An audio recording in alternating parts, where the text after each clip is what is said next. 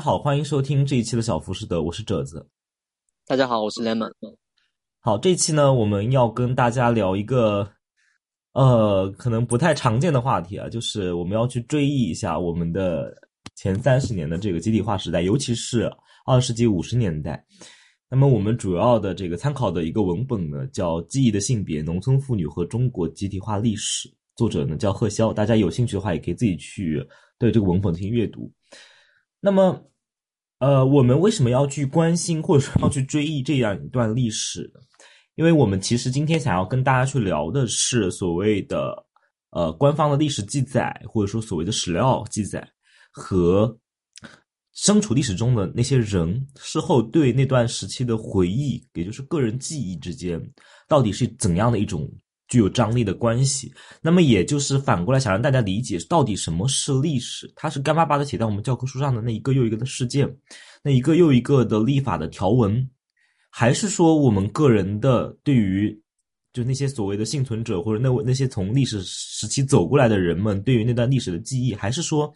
真相本身就是在这不管是官方的论述还是在个人的回忆当中一次又一次的被重写。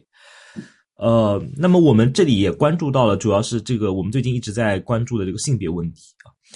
所以我们会以一个社会性别的视角去切入那段历史。那么，其实，在大家如果熟悉那段历史的话，经常大家会知道一句话，叫呃毛泽东说的这个“妇女能顶半边天”，那么也就象征了某种社会主义式的女性主义，就是将女性认可为和男性相同的劳动力、男性相同的政治主体。让他们从社家庭的私领域走到社会的公领域当中来，从后台走向前台，然后享受和男性公民一样的权利，呃，当然也要提供一样的义务。那么，这样一种我们认为的自上而下的完全的对妇女的平权的论述，它是否背后呃遗漏掉了什么，遮蔽掉了什么啊？这也是我们今天要主要去关注的话题。呃，那么我们在讲五十年代的这个历史之前呢，我想和 Lemon 先聊一下，就是关于我们读了这些材料之后啊，我们对于他们回头去追溯，在所谓的解放之前，也就是在我们所要谈论的集体化呃之前的呃那样一些年代，尤其是这个贺潇的这个研究呢，他是呃他的研究对象，他的采访对象呢。呃，很多都是出生于二十世纪二十年代的人，就他们经历了一段就是非集体化的时期，经历一段新中国建立之前的时期。那么他们对于这段时期的记忆是怎么样的？我就我想和你先聊一下这个问题。所以，呃，Lemon 可以先跟大家分享一下你的这个阅读的体验和感受。嗯，那么贺潇这个呃这本书叫《记忆的性别》嘛？那其实我们可以，呃，它也是一部历史学的这个著作。我们可以从里面提取出来三个关键词，就是性别、历史与记忆。那么，就是关于性别、性斜杠别这个脉络，呃，我在上上上上一期里面，我有简单的提到提到过一点点。在这里，我再想要再梳理一下这个性斜杠别理论以及它的脉络嘛。它的那个，呃，最简要的说了，它英文翻译是 gender，然后斜杠 sexuality。然后它后面又逐渐发展成了一种交叉性的理论。他最先提出来的呃这种说法的学者是台湾的那个林应斌和何春蕊。他们提出这个呃理论的语境是什么呢？他们要试着与这个主流的女权主义进行一个对话。那个主流的所谓的主流的女权主义是什么？就是种批判父权制的这样子的一种女性主义。它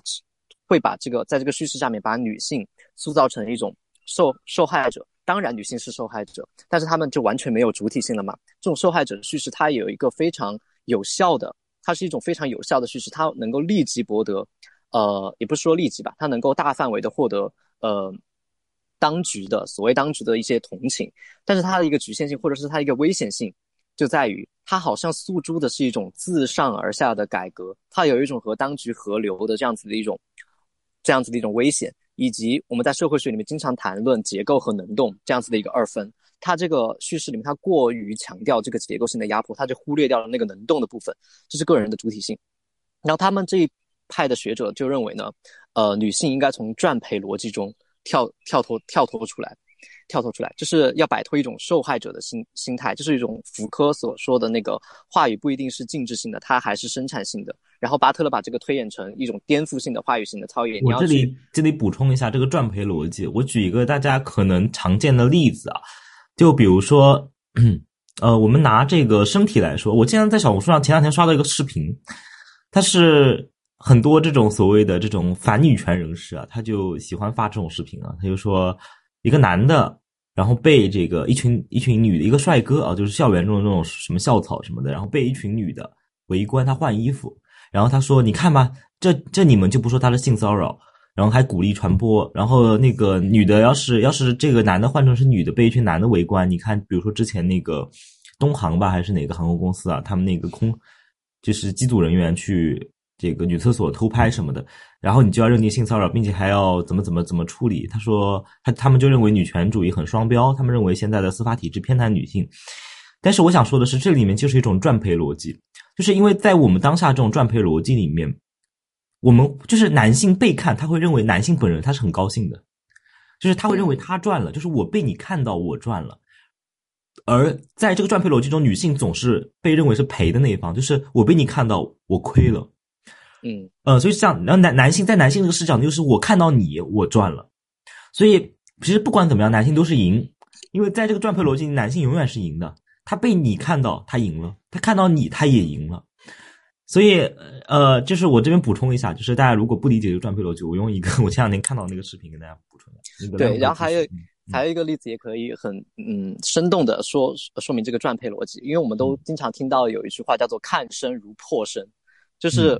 这个男性对于女性的凝视，我看了你就好像呃你的这个身体就已经被我接触了一样，然后女性就内化了这种逻辑，就是感老是感觉自己被嗯。男性凝视的时候，就感觉自己受到了一种，呃，威胁。这其实是内化了一种父权的逻辑，但是你完全可以把它进行一种颠覆性的操演。你把它你瞪回去，他这个他这个瞬间，他的这个凝视就已经失效了。然后，嗯，从这个性别性斜杠别，呃，它的更大的一个国际性的背景是一个，呃，哦，我再我再补充一句，就是关于这个瞪回去，戴锦华讲了一个很有意思的东西，就是他说男性就是当男性去凝视你的时候，他想看到的就是你的恐惧。他预期的你的反应就是你的恐惧，他的快感来自于当他看完你之后，你的恐惧和害怕让他能够爽，就这个赚赔逻辑被他重复了一遍嘛，就是他赚了，你赔了，你被他占了便宜，他也想看到就是你的恐惧，但是如果你表现出来的东西并不是恐惧，比如说你反击他，或者说瞪回去，给他一个凶狠的这种反击或者什么样的，他就没有办法完成这个赚赔逻辑，他就没有办法在这样一种。凝视你，然后看到你恐惧的这样一种享乐的这种链条里面完成他的享乐。啊，所以说就这一点，嗯。嗯，我还有一个例子，就是之前有一个美国的一个女演员，她好像被黑客勒索，就是因为那个黑客呃盗取了她的那个私人私人照片，是是那个裸照，然后那个那个女演员她就抢先一步在社交平台上公布了她自己的自己的裸照，然后你她的那个黑客的那个威胁对她就已经不能构成威胁了，因为她不认为自己被看了是自己呃亏了。然后他把直接把这种自己的这种身体的隐私性公公布出来，你看我就长这样子，然后大家对他的这种神秘感、这种好奇也消失了，所以那个黑客对他的威胁就不能构成威胁了。对，还有还有一个，这这真的好好连贯。我我也想到一个小红书之前刷到一个一个男的，他非常自信的，就是非常充满一种科普性质的告诉大家，你知道为什么校园贷这种裸贷永远只针对女性下手，怎么不向男性下手呢？然后他就解释了啊，他很自信、很很骄傲的就告诉大家一种原因。他说，如果你向男性下手，男性会很骄傲的说：“你发，你赶紧发，你不发我来发。”我然后他说，然后他还给他兄弟展示：“你看我的大不大，什么什么的。”就是对他就是这样一种逻辑。就是比如说，为什么校园贷，呃，女性总是没有办法去抵抗，或者说没有办法在里面维护自己的权益，就是因为刚刚讲的这种我被看光，其实是有一种逻辑，就是说。就是我赔了，然后我我的社会声誉扫地了，然后我就会被人羞辱为荡妇之类的。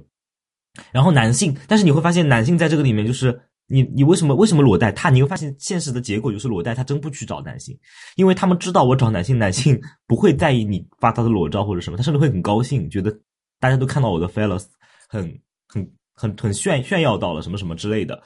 所以嗯，这里面其实恰恰也体现出了这样一种赚配逻辑作为。社会很多这种所谓的社会的这种行动的一个结果，就是这些搞校园贷的这些骗子，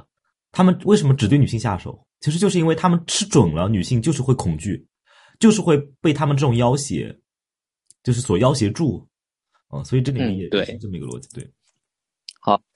这这是这是什么？哲子刚才讲的这样子的一个逻辑，这个转配逻辑，就是很多现实中的例子嘛。它是一个不断的呃话语操演或者说行动实践沉淀下来的一个结果，它是父权制的一个呃什么一个产物，并且成为它支撑它继续运行的一个逻辑之一。对，然后呃这个性斜杠别这个呃理论呢，它其实有一个更大的一个国际背景，就是那个美国上个世纪的那个巴纳德会议，上上上一期也讲过。嗯，就是这里再简单讲一下。就是它主要分成了两个派别嘛，一个是以麦金农为代表的，呃，控制论，他就是呃，他就是强调这个结构性的对女性的压迫，把女性塑害塑造成这种受害者嘛。然后他支持呃色情审查之类的，但是他有和右翼合流的呃危险。他这个支持色情审查导致的直接的一个结果就是他泛化到了社会生活的各个领域。呃，比如说他自己的一本书，麦金农他自己的一本书，就因为这个色情审查被列为了禁书。然后，呃，和他呃对对话或者说对抗的另外一个女权的流派，就是以万斯为代表的这个性激进主义。但是这个性激进主义它并不和那个激进女性、激进女性主义、激进女权主义，它是它不是同一个东西。嗯，就是呃，很有可能他们在，他这个性激进主义、性激进主义，它主要是呃要求一种性解放。但是你可以发现，性激进女权主义呢，它其实呃对于性的论述不是那么正面，它其实呃是是有区别的。好，这个就不太去讲，这就可以刚呃这个性斜杠别理论就提醒我们，性别并不是铁板一块，要和阶层、代际、种族、性欲特质等等进行交叉分析嘛。然后同样的，不同的性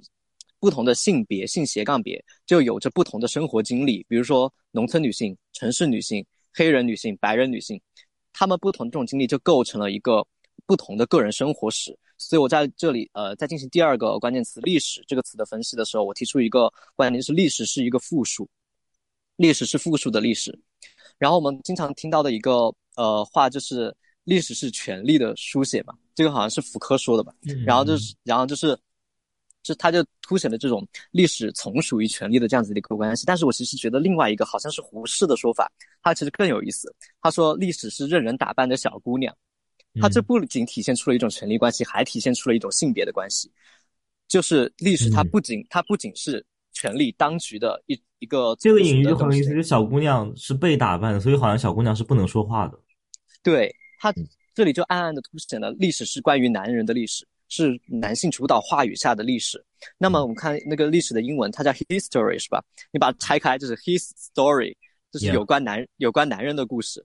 然后戴锦华在他这个《浮出历史地表》这本书里面，他也提到了女性的非历史，恰好构成了另外一种历史的历史的真相。比如说，我们可以看到，呃，我们古代中国的一个逻辑，呃，基本的一个生产逻辑嘛，就是男耕女织，是吧？然后还有女性的这个生育的这个功能，也是被呃极力的强调了。那么就可以看出，如果没有女性，男性是不能够完成历史的。那么就要去追问，这个 history 它是何以成为 history 的？然后，history 它其实就是一个，呃，product，它是一个产品，它其但它隐匿了它的这个生产的过程，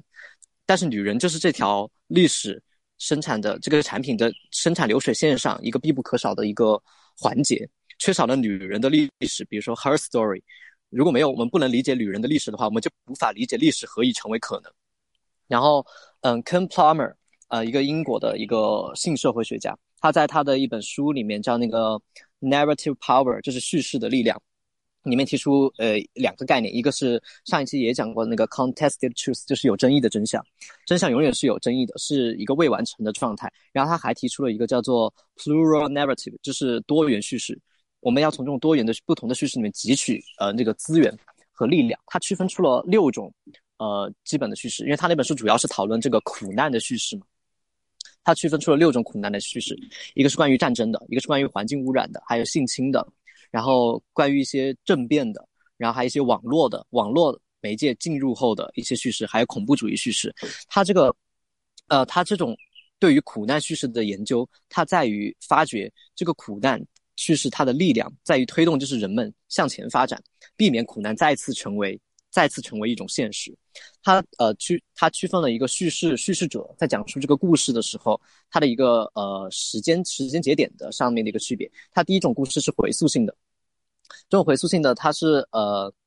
站在一个后见之明的角度上面再去追追忆他的那个事情，这个时间间隔间隔可能呃比较久的那种。然后这种叙事呢，它就是打磨的更好的、更线性的、更逻辑的这样子的一种叙事。然后还有一种叙事呢，就是 at the moment，就是在当下的，它是一种更琐碎的呃一一种叙事。然后还有一种叙事呢是 forward looking forward 这种向前看这种叙事，这种向前看叙事，它就导会导向一种行动。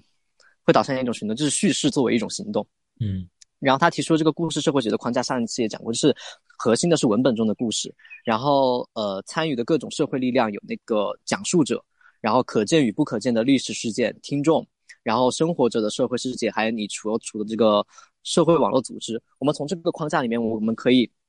呃从这个故事社会学这个框架里面汲取的呃一些启发，就是我们可以通过这个框架。还原整个故事生产的过程，来解构或者说质疑一些看似是真实的唯一真相的这种故事，你可以去质疑它。哎，你这个故事真的就是这样子的吗？为什么你这样说，别人这样说？你的叙事之前发生了断裂啊？还有一个是从呃生产特定的故事，你可以针对你的听众。不同的听众，或者说你所处的不呃不同的社会，你的那个社会的主流一套主流叙事是什么？我们来生产一种符合主流的呃这种特定的故事，或者说你想和主流对抗，你生产出一种另类的故事。还有一种就是从故事走向行动，因为你说出这个故事以后，你会对你的听众产生影响，然后听众他在听了你这个故事以后，他可能会呃改变自己的一些认知，或者说对一些事件的看法，从此走向一种行动。嗯，好。然后就是呃，故事塑造记忆嘛，就刚好引到我们第三个关键词，就是记忆 （memory）。memory 它其实还有一个呃意思，它有储存的意思。比如说你的手机的那个内存，它会用那个 memory 这个单词。嗯，然后就是记忆是一种储存，它是一种静态的一个东西，然后它是需要被唤醒、被调动的。但是呃，当这个外界的刺激调动你这个记忆的时候，你不可避免的会发生一些偏差，或者说重塑你这个记忆。嗯，那我就把这个记忆呃分为两种，我自己搞的一个类型学，也可能不太准确。第一个是话语的记忆，然后第二个是身体的记忆。所谓话语的记忆呢，就是可言说的记忆，就是在讲述故事，在讲述故事的时候，我们重新构建、调动我们那些经验材料，把它编织成一套叙事，然后构成我们的记忆。然后呃，这个在不同的年代就有。福柯所说的那个不同的那个知识型嘛，知识型就是通过权力和话语这种这样子的一个排斥的过程发生作用，然后被排斥的就是不可言说的，或者说呃没有意义的这样子一些东西，它在你的记忆里面，你虽然有这段经历，但是你无法成功的把它组织出来，因为你知道呃呃你你这一段经验在整个当下的在你所处的那个时代的那个呃知识型里面，它是不带它是不具有意义的。然后还有一种是呃。身体的记忆就是肌肉性的这样子的一种记忆。就我之前看过一部呃日本的那个电影，它那个翻译呃各种各样的。我去它我用的那个翻译就是今今夜就算这份爱恋从世界上消失。他讲了一个很简单的故事，有点狗血的一个故事，就是呃男主死了，然后女主角失忆了，然后但是这个女主角在那个男主生前的时候就一直用那个画笔，然后画那个男主角的那个就是呃。肖像，但是在呃，在男主死了之后，然后他也失忆了嘛。但是他的手还记得怎么画那个男生的脸，他就不停的在画那个男生的脸，但他不记得他是谁。但这样子就是一种身体身体的记忆。嗯。然后这个特纳他在那个一个社会学家，他在《身体与社会》呃这本书里面，他就说身体是一个系统，是一种建立在一种话语，因为他当时是面对的这种后结构主义的嘛，就把一切都呃消弭在这个话语里面。他认为他身体需要保持，呃，他需要给身体找到一个不可以被话语消解的这样子一种基础主义的这样子的一个基础，呃，在这个基础之上建建构出一套这样子的一个文化意义的一个系统。嗯，那么不同性别态的身体，它就有自己独特的经验，并且形成这个相应的记忆，然后构成我们的复数的历史。然后所谓这个记忆的微光嘛，一个一个名词叫记忆的微光，就是那种不依赖福柯所说的那种权力的呃知识型而存在，在权力的话语中被排斥，但是在生活中在场的这样子的一些记忆。然后贺潇的这本书，它就是主要去发掘这些呃农村女性她的这个记忆的微记忆的微光，她们的这个她们这个经验是在权力话语中不存在的，但是在生活中是在场的。嗯嗯，这就是我呃。针对这个书提取出来的三个关键词，想要分享的一些东西。嗯，然后我就发现，我刚刚在想一个问题，就是你会发现，因为我我每次我习惯性录播课，我都会列一个提纲，然后发发给那个跟我一起对谈的嘉宾，然后跟 Lemon 也是一样嘛，然后嗯，然后我们就会按照就是，就是 我们按照提纲去准备，然后呢。然后一开始我我，但是我去发挥的时候可能会引个开场，然后我就跳到某一个问题上面，然后嘉宾会发现他在按照提纲准备的时候，呃，他前面漏掉了一个东西，然后他就前讲他前面前面漏掉那个东西，讲完讲完之后，然后发现我我就是我已经忘了我自己提的是哪个问题，然后嘉宾的论述其实也和我之前那个问题不是一个问题，其实这里面就发生了很有意思的一个东西，就是。呃，我并不就是，其实到最后就会发现，真正去 perform 的时候，或者说去表达的时候，其实原来安排好的那些东西，或者说我们已经准备好的那套叙事，完全是被打乱了。它里面有各种参差和错位，对吧？嗯呃，我我问在了不该问的地方，你答在了不该答的地方，然后我们又接在了不该接的地方，所以这里面对，但是这个是很好。我我其实反倒刚刚我一直在想这个问题，其实反倒是提醒了我，其实。其实是这样，就是我们为什么需要一套这种稳固的叙事，或者说我们为什么需要那种自上而下的事先安排好的东西？其实我们就是会担心加引号出错，到底是什么出错？是事情本身会出错吗？是这个播客会会烂掉、会黄掉吗？我觉得不尽然，因为其实比如说我像我跟 Lemon 在录播客之前，我们随便聊的那些完全没有任何准备的，我们闲聊那些东西，我觉得非常非常精彩。嗯，但但这个东西就是偶发的，非常偶发的，但是也就是意味着。就是你就算胡说，然后没有任何准备，他的播客也不会黄掉，内容是很好的。但是为什么我们一定要去准备一个固定好的故事框架？其实我们就是担心出错，但但是我们担到底担心的是什么？是事实事情真的会坏掉吗？我们刚刚也说事情不会坏掉，我们担心的是故事会不按照预期的方式被讲述。嗯，我们担心的是故事会走形，我们担心的是我们原来那个准备好的要让大家相信的东西。它变得不那么可信，所以，但恰恰这是我觉得，其实因为这这个问题，我我觉得我们可以到节目最后再去回头来，我们可以聊一下这个话题。就是我在这边，呃，直接 push 出出来，刚才我在这边想的一些问题。嗯嗯。那我们接下来这个环节就是就是我们来聊一下就这本书的内容嘛。然后前呃前面三分之一吧，或者六分之一，它其实在讲的，刚刚我已经提到，就是说它其实在讲的是共和国之前的那段历史，或者说我们称之为集体化之前的那段历史。嗯，呃，但是我们比如说我当我在读贺潇这本书的时候，我就会发现，呃，贺潇其实也在书里点出来，就是这些农村妇女在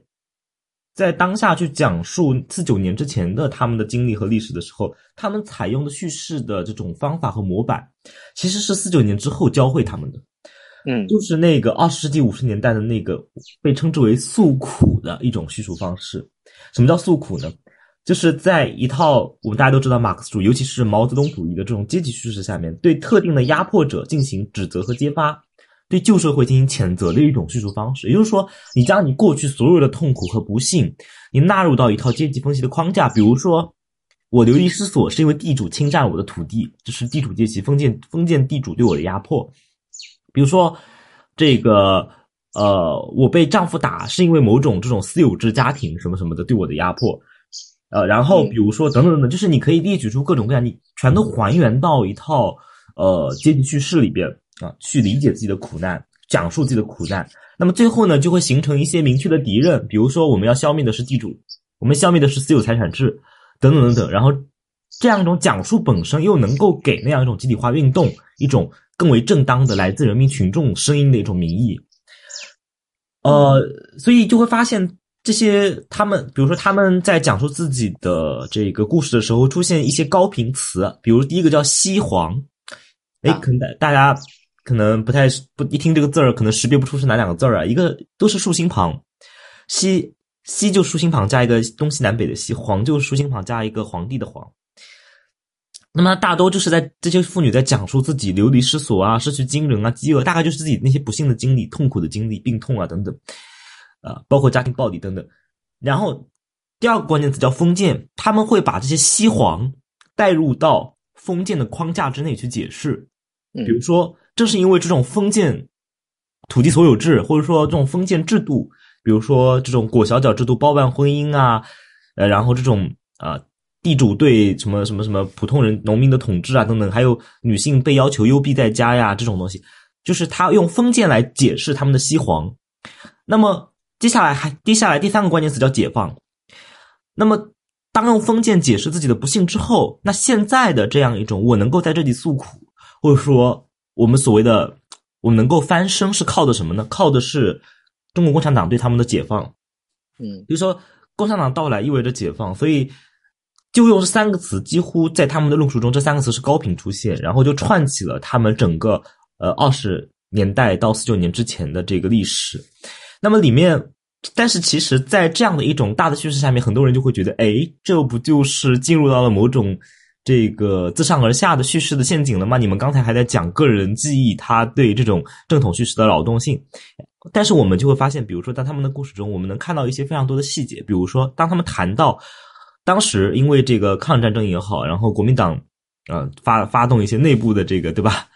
杀自己人也好，他们都需要去征兵，因为当时在国内占主导势力的还是国民党嘛。然后国民党征兵呢，他他就会尤其是对农村地区啊，去征这种壮丁，就是把他们征入部队。但是这些妇女就会讲述到一些细节，比如说当时会有一些比较富裕的家庭，他们会出钱买丁，啊，就是说我。给你部队捐了一些钱，或者提供一些物资，或者什么样的，给你买军火的钱，然后我们家可以抵掉我们家的人到你就是去当兵，抵掉一个人口人头。然后第二个叫彩礼抵丁，什么叫彩礼抵丁？就是如果家里有女性的比较贫农的一些家庭嘛，他没有钱给他买丁，那怎么办呢？就把家里的女性嫁当当做童养媳卖出去啊，嗯，然后卖出去之后获得的这个彩礼呢，拿这个彩礼。然后把自己家的男性从部队赎回来，啊，这叫彩礼抵丁。还有一个叫出钱代丁，就是没有那么有钱的一些富农，仍然是农民，但他是富农，他有一部分钱，他可以他买他买买不起国民党的部队，就是他无法去贿赂国民党的部队，但是他可以去买通，或者说去交易和和周围其他的更穷困的贫农等等去交易。然后用一部分钱让他们家派出男孩子去代替那个富农家的男孩子去当兵，嗯，所以其实我们就能够看到，呃，这样一些所谓的历史细节吧，就是在无法被纳入到这个我刚刚说西皇封建解放的这个论述框架中的一些历史细节，呃，包括还有讲讲到这个裹小脚嘛，呃，裹小脚这边也有一个特别戳破大家常识的东西，就是。大家会认为裹小脚，很多人，尤其是那种为阶级论者，他们会认为，呃，这个农村女性，尤其是贫困的女性啊，她深受这个封建势力的迫害，然后这是一种，然后他们会说性别问题其实是阶级问题啊，然后解决了阶级，你看有钱人家的这个女性啊就不会这样，但其实，在裹小脚上这一点，大家完全理解反了，因为小脚它是被视作优越出身的标志和理想儿媳妇的一个特征。所以，恰恰是事实是那些历历史的文献记载，还是那些女性的回忆来说，恰恰是她们那个脚的形状以及脚的标准的成加引号的标准啊，就是那种最标准的是那种茶碗的，像茶碗一样的脚。其实越富的家庭的女儿，她的脚是越标准的，就是越小，扎绷得越紧，越严格，按照那个标准去缠脚。反倒是一些农村家家庭的呃女性，她有可能要。让你下地干活，她可能人手不够，有的时候还得让你家里的女性出来干活活。但解放前啊，有的时候就会放脚，农忙的时候给你放脚，你去干活，然后一那个就给你束脚。所以他们他他这脚就是那种半大不大、半小不小的状态。其实很多那种贫农的家庭的女性，其实反倒是那种富裕家庭的女性，她的脚是缠的非常的所谓的标准，但其实是更为严酷的对肉体的摧残。嗯，所以这一点其实也是蛮颠覆某种。呃，阶级决定论的，就是很多人认为解决了阶级问题就能解决性别问题，但是你会发现，你生在富裕家庭，你作为一个女性，你仍然是有某种原罪加引号的原罪。那么还有就是他们会讲到，比如说像已婚妇女，哎，稍等啊，我好像这个也对，比如说在这个已婚妇女她出门，她需要把身体裹得严严实实，她需要把身体裹得严严实实。这是这是一方面，就是关于这个女性身体的隐喻。那么另外一方面，还有一个就是在整个集体化叙事中被忽略掉的，就是女性在当时是充当除了是什么封建制度的受害者之外，她们其实也在作为一种生产力而存在。但是这样的叙事无法纳入这种西皇封建解放的论述框架中，就是比如说女性在那个时候就会织布嘛，一方面她织布会有两个用途，一个就是日用啊，其实大部分那些农村的男性，他们穿的衣服、穿的鞋子都是他们家里的女性给他们做的啊。嗯，另外一个叫买卖，就是为了贴补家用，就是那时候农村大家都穷嘛。然后光靠男性也不行，女性她就会在家织布多出来的，家里人不穿不那个，她就会放到市场上去集市上去卖，其实会收获一些这个金钱，然后来贴补家用。但是这一部分是没有办法纳入到那样一种集体化叙事的论述中，因为在那样的论述中，女性就是一个受害者，就是个纯粹的被封建压迫的一个只在家庭内被幽闭的角色，他们的社会生产的经济生产的角色不见了啊。那这个我就要提出一个问题，那是不是？呃，我们我们所谓说，就是在集体化时期，就是对于这个妇女的描述是那个呃，妇女能顶半边天嘛。其实，在解放之前，通过他们这种叙事，我们是不是也可以理解为，在解放之前，妇女也以某种方式撑起了半边天？对对，而且就是，而且就是，嗯，他们那个，嗯，对于这个封建的这个叙事，就是感他们很多人都会把自己描述在被困在这个家庭里面嘛。嗯，但是事事实真的是这样子吗？就是在呃。前现代时期吧，就是在呃那个解放之前，嗯，最流行的两套关于女性的叙事，一个是男男耕女织的男耕女织的叙事嘛，然后还有一个是身居闺阁的这样子一种叙事。但是这个身居闺阁的叙事，它其实是那个上层阶级的一个特权。它女女子嗯足不出户的这种叙事，它服务于什么？第一个是作为一种阶层区隔的一个象征。嗯，然后第二个是女性作为父亲和丈夫的一个财务。对于父亲这边来说的话，女性是作为这个维系父系家族之间关系稳定性用于交换的一个礼物嘛。父亲。要确保自己的财产不被关系这个关系网络之外的这种所谓的登徒子给给夺走。嗯，然后丈夫这边他是要确保他的那个血缘的纯正性，因为要继承什么土地财产这些。封建土地财产的继承人，他要确保自己的这个生下来的孩子确确实是他的，所以他需要把这个就是，呃，嗯，就是幽呃幽居在这个就是深闺里面。但是这样好像是好像是一种普遍的女子的处境嘛？她并她并不是的，她只是上层阶级的一个呃。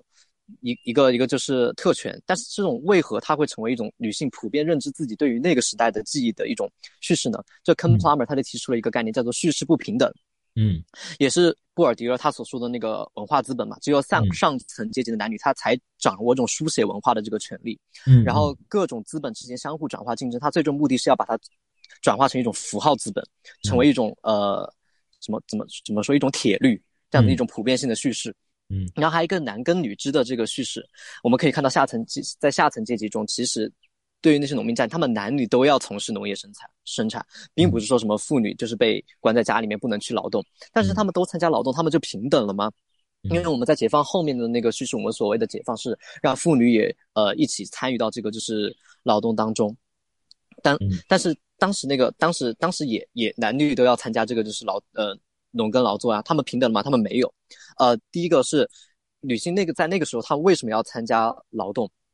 首先，她是作为男性无法就是维持基本生活的一个不得已的一个选择。嗯，她和我们今天这种双职工家庭这种新自由主义画面上鼓励你去就业这种是不一样的。就是因为他们那个时候女性，呃，参加劳动，她是不被社会承认的，但是你不得已，她因为光靠男性家家庭无法支撑了，经济不够。对对对对，女女子从事这个男女性从事这个农农业生产是要被鄙视的，然后就是，所以他们很多时候去下呃下地里面干活，他们都是都是晚上，嗯，晚上不被邻居看见的时候，在地里面去干活，然后一边一边被鄙视，还有一边不得已要去劳动。对啊，对，然后就是。然后呃，女性呃，但是这个男耕女织的叙事，好像这个女织就是女性就在家庭内部劳作，然后男男子男耕他好像就是在田间劳劳作，需要呃和社会的各类人士接触，但事实并不是这样子的。然后呃，当女子从事这种耕作劳作的活动的时候，她就相当于是丈夫的一个财产被展被展示在公众的这个面前了。嗯，然后这个男性就感觉亏了，然后女这个女性自己也感觉到自己被。呃，凝视，然后呃，就是还是那个何春蕊说的那个赚配逻辑嘛，被父权制就是内化到了女性的这个潜意识当中。嗯，然后其实前现代的两种性斜杠别叙事，因为它中间夹杂了一个阶层嘛，啊，之间就发生了断裂。这个男耕女织的叙事和那个呃女子就深闺呃独处深闺的这种叙事，它之间发生了一个断裂。嗯，然后呃，从整体而言呢，就是女性仍然是处于一个呃从属地位，在政治、经济、呃文化上面都是处于一个呃从属的地位。那么我们可以看到这个五四运动，它改变了什么？五四运动我们现在给他呃学界给他的一个定义叫做一个弑父的年代，就杀死父亲的一个年代。嗯，那个就是反父权、新女权，然后学西学，但是他动员的是什么呢？他动员的是知识分子。嗯，就在这个《浮出历史地表》。这本书中，这个孟月和这个戴锦华他们就分析了很多这个那个从五四开始涌现出来的一批女性作家嘛，但是他们给出了一个结论，是他们在借用父系语言来书写自己的这个呃性别经验，他们往往会处于在某些时刻处于一种失语的状态，嗯，就是他们发现这个当时的这些语汇无法表达他们自身的这种呃身体性的这种经验，然后知识分子尚且如此，那个在农村里面的女性。呃，他们属于是种什么样的境况，我们可想而知。嗯，然后这个呃，鲁迅在评这个易卜生的这个《玩偶之家》这这部剧的时候，他提出一个问题：，就罗拉出走以后怎么办？嗯，就是从父权走向夫权，不是回家就是堕落。嗯，其实这个浪漫爱情本身它也是父权制的一个再编码。呃，大家感兴趣的话，可以看那个伊娃伊洛斯写的那本《呃爱为什么痛》，他就。呃，有一章吧，他是详细分析了这个浪漫爱情是怎么再把父权制的这种，呃，这种什么关系呢？这种霸权性的这种关系，以一种女性化的一种温柔的这样的一种形式来进行再编码的。嗯，然后呃，这个时候的叙事都是服务于服务于政治的嘛。他们还有一个研究也很有意思，就是五四时期，他不是倡导那种就是妇女解放嘛，然后妇女也要学习知识，他所动用的一些。呃，象征性的一些代表，一些女性女性模范，我们之后也会谈到农村，呃，妇女里面的一些女性模范的一个问题。但是在五四期间，他是这个国民党，他推进嘛，他选出来一些代表女性，往往是一些上层阶层的这样子一些呃，这是一些知识妇女，一些名媛，比如说像宋美龄这样子的一些，她作为一些女性的代表，然后她作为男性的代言人，然后来告诉女性如何呃，就是提升自己家里面的卫生环境，如何科学的育儿这样子的一种。那我们可以看到，其实五四的这种启蒙，它是具有地方性的，主要是在城市里面；它的这种解放也是具有阶层性的。农村妇女她并不受到这一波，呃，呃这种这种解放话语的影响。然后在这个呃一九二零到一九四九的农村妇女，她们生活是怎么样子的呢？就是张爱玲她在描写那个上海的男男女女的这种爱恨纠葛、豪门所谓的豪门没落的时候，陕南的农村妇女她们正在经历的就是饥荒、瘟疫和空袭。嗯，然后就是，呃，和陕北不同嘛，因为就是我们都知道陕北它是共产党那个时候的一个力量的一个集中的一个区域，它的解放程度是比较高的。然后陕南，就是贺潇这本书它主要访谈的这些人他居住的一个地方，呃，属于这个是几省交界的这种边陲地带。然后在四九年解放之前，解放军来之前，他这个地方都是没有没有这个解放军的呃共产党的常常驻军的。然后在这个呃。逃逃难的叙事里面，他经常会提到这个饥荒嘛，家家家里面开始卖女儿，然后他有一个说法就是他被呃当做童养媳卖了嘛，嫁嫁给一个一个很穷的一个男性，但其实他自己的回忆里面，他都说这个是算好的，更一些年纪更小的女孩子当时是直接被丢弃或者被闷死，嗯，是为了减减少这个家家庭里面的这样子一种口粮的一个负一个负担，嗯，那么为什么被弃置的总是女性呢？那个父系血缘，它传承了一个规则，就是男性才算是给家里面续了种，嗯，然后，然后女性她是被作为一种交换的礼物，她不能算这个父系父系血脉中的这样子的一员。那么，我们就可以反问，呃，比如说有些男性，比如说红丸，他直接说当时。当处于这个战争年代的时候，男性总是他觉得可男性是可弃之，因为男性要上战场什么的。男性要男性要上战场，所以男性是具有可弃之性的。但是我们有没有发现，其实被弃之更多的是女性呢？呃，像褶子之前之前说的那个，女性会被嫁出去，然后用她的彩礼把那个男性给赎出来，然后呃。嗯，就这种这种叙事嘛，还而且在呃这个抗战年代，女性的她的一个纺织，它被叫做副业，但是我们之后也可以聊副业是如何被建构为副业的。它其实，在那个时候，它那些纺织其实是成为家里面主要的一个经济来源和他们交税的一个呃财务的来源，但是我们把这个叫做副业，这可以看。而且这里面要大家要知道，就是当就是当地的就是自己家的农民也好，整个村庄上的农民也好。他们自己的穿的大部分衣服、帽子、鞋子都是由这些妇女所织的，也就是这是日用品、生活必需品。如果没有这样的纺织，那他们穿什么？对，但是我们把这种叫做副业，它它，但它却是这个主要的一个经济来源和那种日常生活用品的来源。我们可以看到，就是呃，男性他主导的这样子的一种工作形式，一种劳作形式，他们被叫做被叫做主业。但是即使在这个时候，妇女的从事这些工作，它重要性非常重要，它也被叫做副业。嗯，然后我们就可以看到，其实，在解放之前，妇女就以某种形式撑起了半边天，有的时候还不只是半边天，家里面一家老小的，呃，这种生计全部都寄托在一个女性的这样子的身上。对，嗯。然后，呃，那么我们刚才看了一些重大政治事件嘛，比如说什么空袭啊，然后什么之类的。我们再来看一下那个解放前的妇女的日常生活是怎么样的。嗯，我们来看她的劳作，就是呃，纺织和种地，这个之前已经说过，都是他们要来从事，因为男人去当兵了。然后我们就可以，呃，但是我们可以看到，原来这个种地这个事情嘛，它本来是男性主导的这样子一种工作形式。我们这就借用戴锦华的一个他讲的一个例子，讲电影的一个例子，我们可以来看一下。这其中一种很微妙的这种关系，就是电影行业中，他说戴锦华说，当电影行业中女性导演增多的时候，一方面从某一种方面上，就说明了电影行业正在衰落。我们也可以看到这个这个就是农业的这个例子，当所有的女性进入农业生产的时候，就证明这个当时这个环境它是不适合做农业的，因为男性都去一些所谓的更重要的一些领域里面去了。然后我们就可以推推出就是。某个领域女性大量增多的时候，说明该领域遭受了一些危机，不管是内部的还是外部的。嗯，然后这些女性在劳作的时候，她面临着各处理各种日常的风险，比如说土匪，然后还有一些呃军人、国民党军队的这种性性侵犯和性威胁。嗯，而且同时他也会被邻居看不起然后会只能在夜间劳作。然后我们再来看女性的和她们的身体息息相关的一种日常日常体验，就是生育。嗯，在解放前的时候，女性的她们这种生育的卫生条件是非常非常恶劣的。嗯，第一个是在文化观念上面，这个生产的这种血，生产的这种呃，在生产过程中产生这种血被建构为是脏的，因为它提醒着一种死亡，一种死亡的威胁。因为在那种前现代社会，生育和死亡它是紧密相关的。然后陕南的这些农村妇女，她只能跪着跪着生产生产。嗯，然后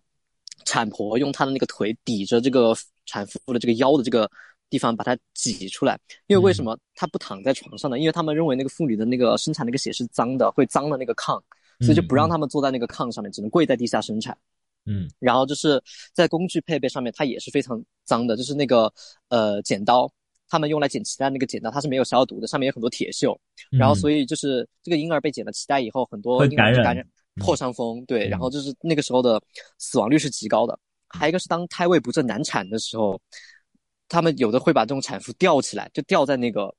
用一个绳儿吊吊在那个就是棚上面，然后把那个呃是是那个产婆会把手伸进那个就是妇女的产道，然后把那个孩子给拽出来，用重力这样子把它给拽出来。然后遇到这种保大还是保小的问题的时候，遇到保呃如果是保大的话，那些产婆就会把镰刀伸进这个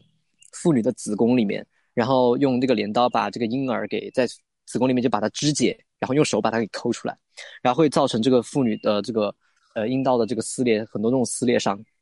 一些不可逆转的一些伤害。那么我们就反过来看了，红红男呃红丸男他会说女性因为生育特权，然后所以奴役男性。我只想问一句，把这种特权给你，你要不要？对，给你给给你，你要不要？好，这就是我呃关于那个就是呃解放前女性的这个生活的一些补充。嗯，我这边可以补充一下，你刚刚讲的那个接生，还有一些这个坐月子的问题，其实这里面也有很多这个风险，比如说这个，呃，一就是刚刚你说的，他们很多东西不消毒，对吧？不卫生，然后很容易导致在呃这个第一个月之内，婴儿会得那个四六风，产妇会得那个入热，产入热。嗯，对，呃对，然后如果这个婴儿是夏天出生呢，产产婆就会用火把脐带烧断，因为人们相信夏天的时候婴儿的肚子凉，所以用火烧可以防止将来肚子痛。冬天的时候呢，小孩子肚子热，就用剪刀，然后把脐带剪断，然后产婆把脐带里的血肉挤出来，把脐带打个结，然后把它穿过一层油纸，我现在直接念了啊，再盖一层棉花，最后用裹肚包好。如果剪刀没有消毒或者剪断地方受到感染，婴儿在出生几天后就会得这个叫四六风，就刚刚莱蒙讲到的那种感染的病叫四六风，嗯。四就是那个幺三四五六七，那个四就数字四、数字六和那个吹风的风，症状是啼哭、呕吐、无法吃奶和抽搐。然后他们就会用一些方法来治啊，就当时的那种前现代的这种这种所谓的治疗婴儿四六风的方法，比如说在他的嘴上抹那种什么开口散，用香去烧婴儿的嘴和脸颊的两侧，在肚脐上抹万应锭和清心丸或者口服，或者让婴儿口服用雄黄粉弄干的老鼠的睾丸，就是这些东西，就是你可想而知。就是这种生育，所谓的在红丸或者说某些这种反动女权、反女权的这种理论中叙述的什么女性的生育特权，它到底是一个什么样的存在？女性在，尤其在没有现代医疗技术介入的广大的中国农村，她到底要承受多少痛苦，以及承受多大的风险？对，而且你想，就是在解放前的条件都是这样子的，你想一下，在古代的时候，那个条件就只能说是更恶劣，你还把这种东西当成一种特权。我只能说，很多女性都不想要吧。对的，好，那我们这个，我们现在差不多就是可以来聊一聊这个，就是所谓的解放后吧，就是我们要进入到今天的最主要的就是这个集体化时代。嗯，那么首先我想跟大家分享一下的是这个所谓的土改的情况，因为我们知道，呃，这个刚建国之后，一九五零年四九甚至四九年就开始这个一直在土地改革，其实在解放之前也在小范围的在做这个土改嘛。然后这也是中国共产党当时革命的时候的一个非常重要的一个整主张，也就是说要把农民的土地归还给农民啊，这也是践行了某种所谓的生产资料，就是说要归生产者或者劳动者所有这样一种承诺。那么在这个贺肖他们调查的这个渭南县呢，他就在一九五零年春宣布了这个土改计划，然后五月成立了这个农协。那当时怎么去动员妇女参加这个土改的呢？当时是妇联，我们要知道这个妇联在，尤其是在我们现在看妇联好像可有可无的存在，甚至还搅像那个搅屎棍人一样。但是当时的这个妇联是起到了非常非常重要的作用，尤其是在集体化当中动员妇女参加劳动和参加政治活动的作用。嗯，所以妇联当时的口号是为了自身的解放，咱们要去参加土改。所以这样一种口号下面基本上就是这样一个逻辑，就是说性别的压迫，女性受到的压迫。是因为封建土地制度，或者这样一种经济的阶级压迫所带来的。所以说，参加土改，同时你能够解放自身的性别压迫，这是这样一种逻辑在里边。所以呢，呃，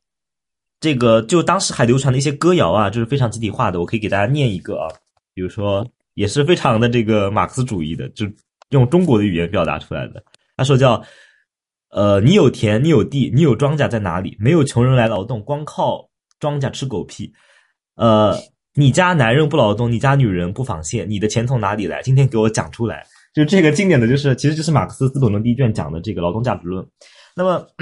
也就是说，一切的一切，所有的财富的来源都来自于劳动者的劳动。你如果不劳动，你哪来的商品，对吧？那么。这样的一种歌谣呢，其实这里面我们要注意到，歌谣在当时集体化时代起到了非常非常重要的作用，包括动员妇女，它其实也有很多这种鼓动妇女的参与劳动的歌谣等等。其实这样一种歌谣，就是在你在喊他的时候，或者说在你在就是阿尔都塞讲意识形态的仪式嘛，就在你在进行这种仪式的时候，进当你在唱出这些歌谣的时候，唱着唱着你就信了啊，就是你是先做你才信的，不是你先信了你再做的，而是我们是像那个帕斯卡尔说，你是先跪下来。你才信上帝，不是说你信了上帝你才跪下来。那么，那么接下来就说，呃，当时其实那妇联，我们讲这个有没有帮女性去争取权益呢？其实还是有的。我们看看那时候的妇联做了什么。就因为当时在做土改的时候，最重要的一件事就是什么？划分成分，对吧？现在大家应该很多人都知道，要划分阶级身份，这个划分可不得了啊！就是说，基本上你划分成什么阶级，就决定了你的命运的啊。呃，那个时候的阶级身份呢，不像现在这个新自由主义思潮进入咱们这边之后，就大家觉得富人特别特别好。那个时候是越就是大家觉得被划分的越穷是越好的，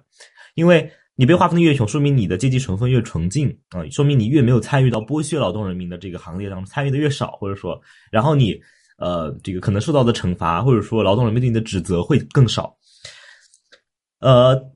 这个，所以呢，这个妇联，所以说当时妇联呢也积极的在为妇女谋取一些所谓的权益，就是说，所以他妇联就会带头去提醒当地的，就是做那种阶级成分划分、领导这些活动的干部，说婚姻会使得妇女的阶级成分变得比男性更复杂，卖给富人当童养媳的，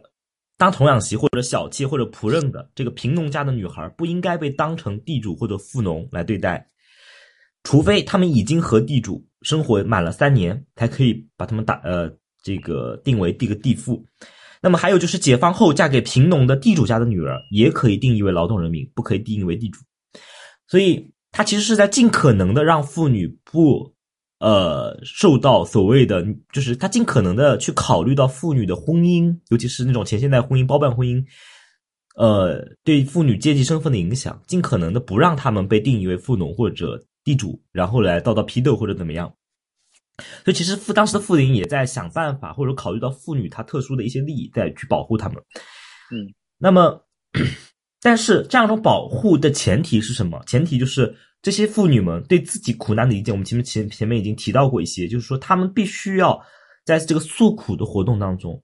去用这种阶级分析的方式、阶级的框架，重新去讲述他们的苦难。或者我们可以反过来更直接的说，妇女们对苦难的理解必须被以这种。这种阶级斗争的方式来引导和塑造，啊，嗯，所以，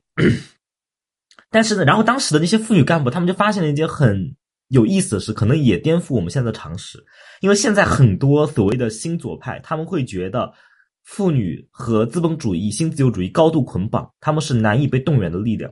但是在当时，那些妇女干部啊，当时有个叫王桂花的妇女干部，他就发现动员妇女诉苦。动员妇女参与这些土地革命的这个活动是一件相对更容易的事情，因为妇女们不像男人那样跟当地的权力有千丝万缕的联系。什么意思呢？也就是说，为什么王桂花就发现妇女们比男人更好动员啊，更更对党忠诚，更容易参与到这些活动中来，更积极的参与到这些活动中来？为什么呢？因为他说他不像男人们那样跟当地的权力有千丝万缕关系，这个权力关系更多的只是解放前的那些。啊，就是当时的地主恶霸，对吧？或者说这种地方的这种豪强、军阀、黑黑势力。但是，其实我们可以从这样一种结论当中反观到什么？反观到，也就是所谓的四九年之前的社会，妇女的权利，或者说妇女的公共的这种权利有多弱？因为他们之所以如此容易被动员，如此不与当地的权力有任何的勾连勾结，就是因为他们在解放之前。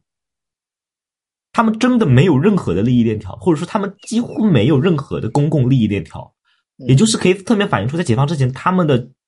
权利以及权利 power 和 right 有多弱，所以他们对那个旧时代是无所留恋的，他们对那个旧时代也是无所归属的，所以他们一看到一个就是许诺了他们说妇女要翻身了，参与这样的所谓的社会主义革命，你们的命运就会改变，这样的承诺。这样的口号，他们是比男性响应的更积极、更快的。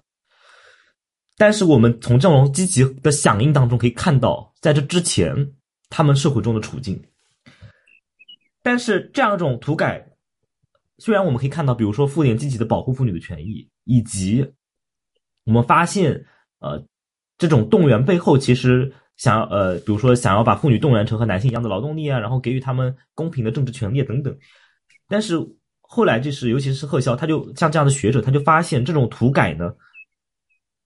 或者说官方的土改叙事，它掩盖了妇女在参与到纺纱、织布这种维持家庭生计当中的关键作用，以及家务劳动和孩子的养育，这些东西被视为是在当时的社会主义论述当中被视为是非生产性的劳动，认为是不是真正意义上的劳动。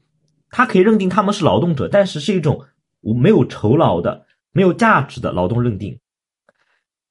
而只有所谓的农业耕作者和标准的农业耕作者才会被视为是农业劳动者。也就是说，妇女你去种田，好，你被承认为和男性一样的劳动力，但是你做那些纺纱、家务什么的，哦，这是这就是你该做的，我们不承认这是什么可以被计算成你的功劳的或者你的劳动价值的东西。所以，这样一种叙事其实是在被官方的土改叙事当中所遮蔽的。嗯嗯，呃，然后关于这部分，这个 lemon 有什么要补充的？我就是补充一下，那个就是呃，解放对于妇女而言意味着什么嘛？就是其实我们可以在贺潇的那本书里面看到，其实解放是一种回溯性的建构。就是在解放军刚刚进入这个地方的时候，村民们并不觉得这一次的军队进入和以前的这个军国民党的军队进来有什么区别。嗯，然后。所以，解放并不是在一九四九年那个时间节点上完成的，而是通过此后的一些的一系列的实践活动，或者说以诉苦，或者说各种叙事这样子的重复，才构成了农村妇女回过头来看，把一九四九年只认为那一年是解放的一年，然后就是呃，对于这个解放的理解，妇女和男性它也存在着一定的差异嘛。就是，呃，当男性再回过头来去回忆那段就是解放的所谓解放的这个日子的时候，男性有关集体化时期的记忆都是和官方书写是基本吻合的，就是一些重大的以一些重大的政治事件作为节点和标志。嗯，然后但是女性她在回忆的时候会呈现出更多的断裂性和跳跃性，还有一些压缩性。嗯，就比如说一些女性会将改革开放之前那段时那段时间称为旧社会，然后。并且从解放的记忆、解放前的记忆中间一下子跳跃几十年，一下子就到了大大跃进的那个时期。然后女性对于重大时间节点的记忆，都是以自己的孩子的生肖，然后来呃以自己的孩子的那个生肖来作为这个这个时间的坐标。然后就是就可以从这里面反观出来，就是生育这件事情，在女性的生命历程中，它是占有一个非常重要的一个地呃一个地位的。就比如说我自己的一个例子，就是我妈经常会以呃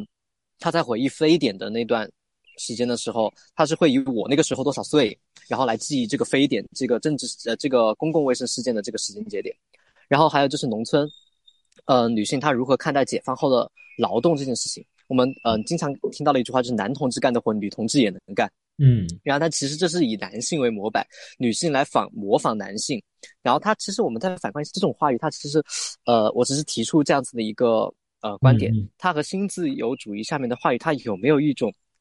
相似性呢？就是这种话语，我们经常现在也能听到，比如说女人也能当总裁。呃，这里面我我我突然想到里面有个细节，就是那个他这个呃那个研究者，他不采访了一个农农农民妇女嘛，然后他问他，你觉得所谓的性别平等是什么？你认为什么叫性别平权？然后他的回答就是男人干的活女人也能干。然后他说除了这个还有吗？他说不就是这个吗？然后。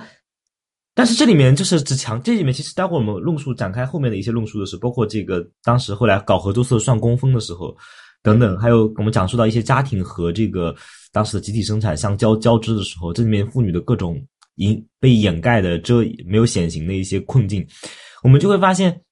这样的叙事它其实只强调了妇女要像男人一样付出的义务，但是却没有强调强调妇女要像男人一样获得那种一样的权利。就是说，他只强调你的义务，只强调你像男人一样去劳作，为国家做贡献，但是他却没有强调，你能够你做这样贡献之后，你是不是在其他的这个权利方面，保障你个人的方面，保障你的权益的方面，能够和男人一样，就是你不受到的困扰和男人一样，你能够被保障的权利和男人一样，这个东西是不被强调。就像，但是问题是，刚刚我那个采访是一个妇女她自己说出来的，她不是一个男人说出来的，所以这里面非常。我觉得是要让我们反思的一点就是，刚刚你说这种叙事，它其实真正强暴的是妇女的精神，嗯，她的自我认知。就是当我们讲性别平权的时候，我们是不是一直只是在要求妇女做什么？你要像男人一样，你要和多男人做的一样好，等等等等。但是却反过来没有强调说，我们应该，我们这个社会应该给妇女怎样的保障？对，对，就妇女她的那些事情，其实她的呃所从事的工作，她的呃。妇女从从事的这种工作和劳动一直是在呃被什么怎么来说被贬低的，她的这种重要性没有得到一个正当的承认。其实不是说呃这个不是说男同志干的活女同志也能干，除此之外还有女同志干的活男同志也要干。对对对，exactly，就是嗯对，就是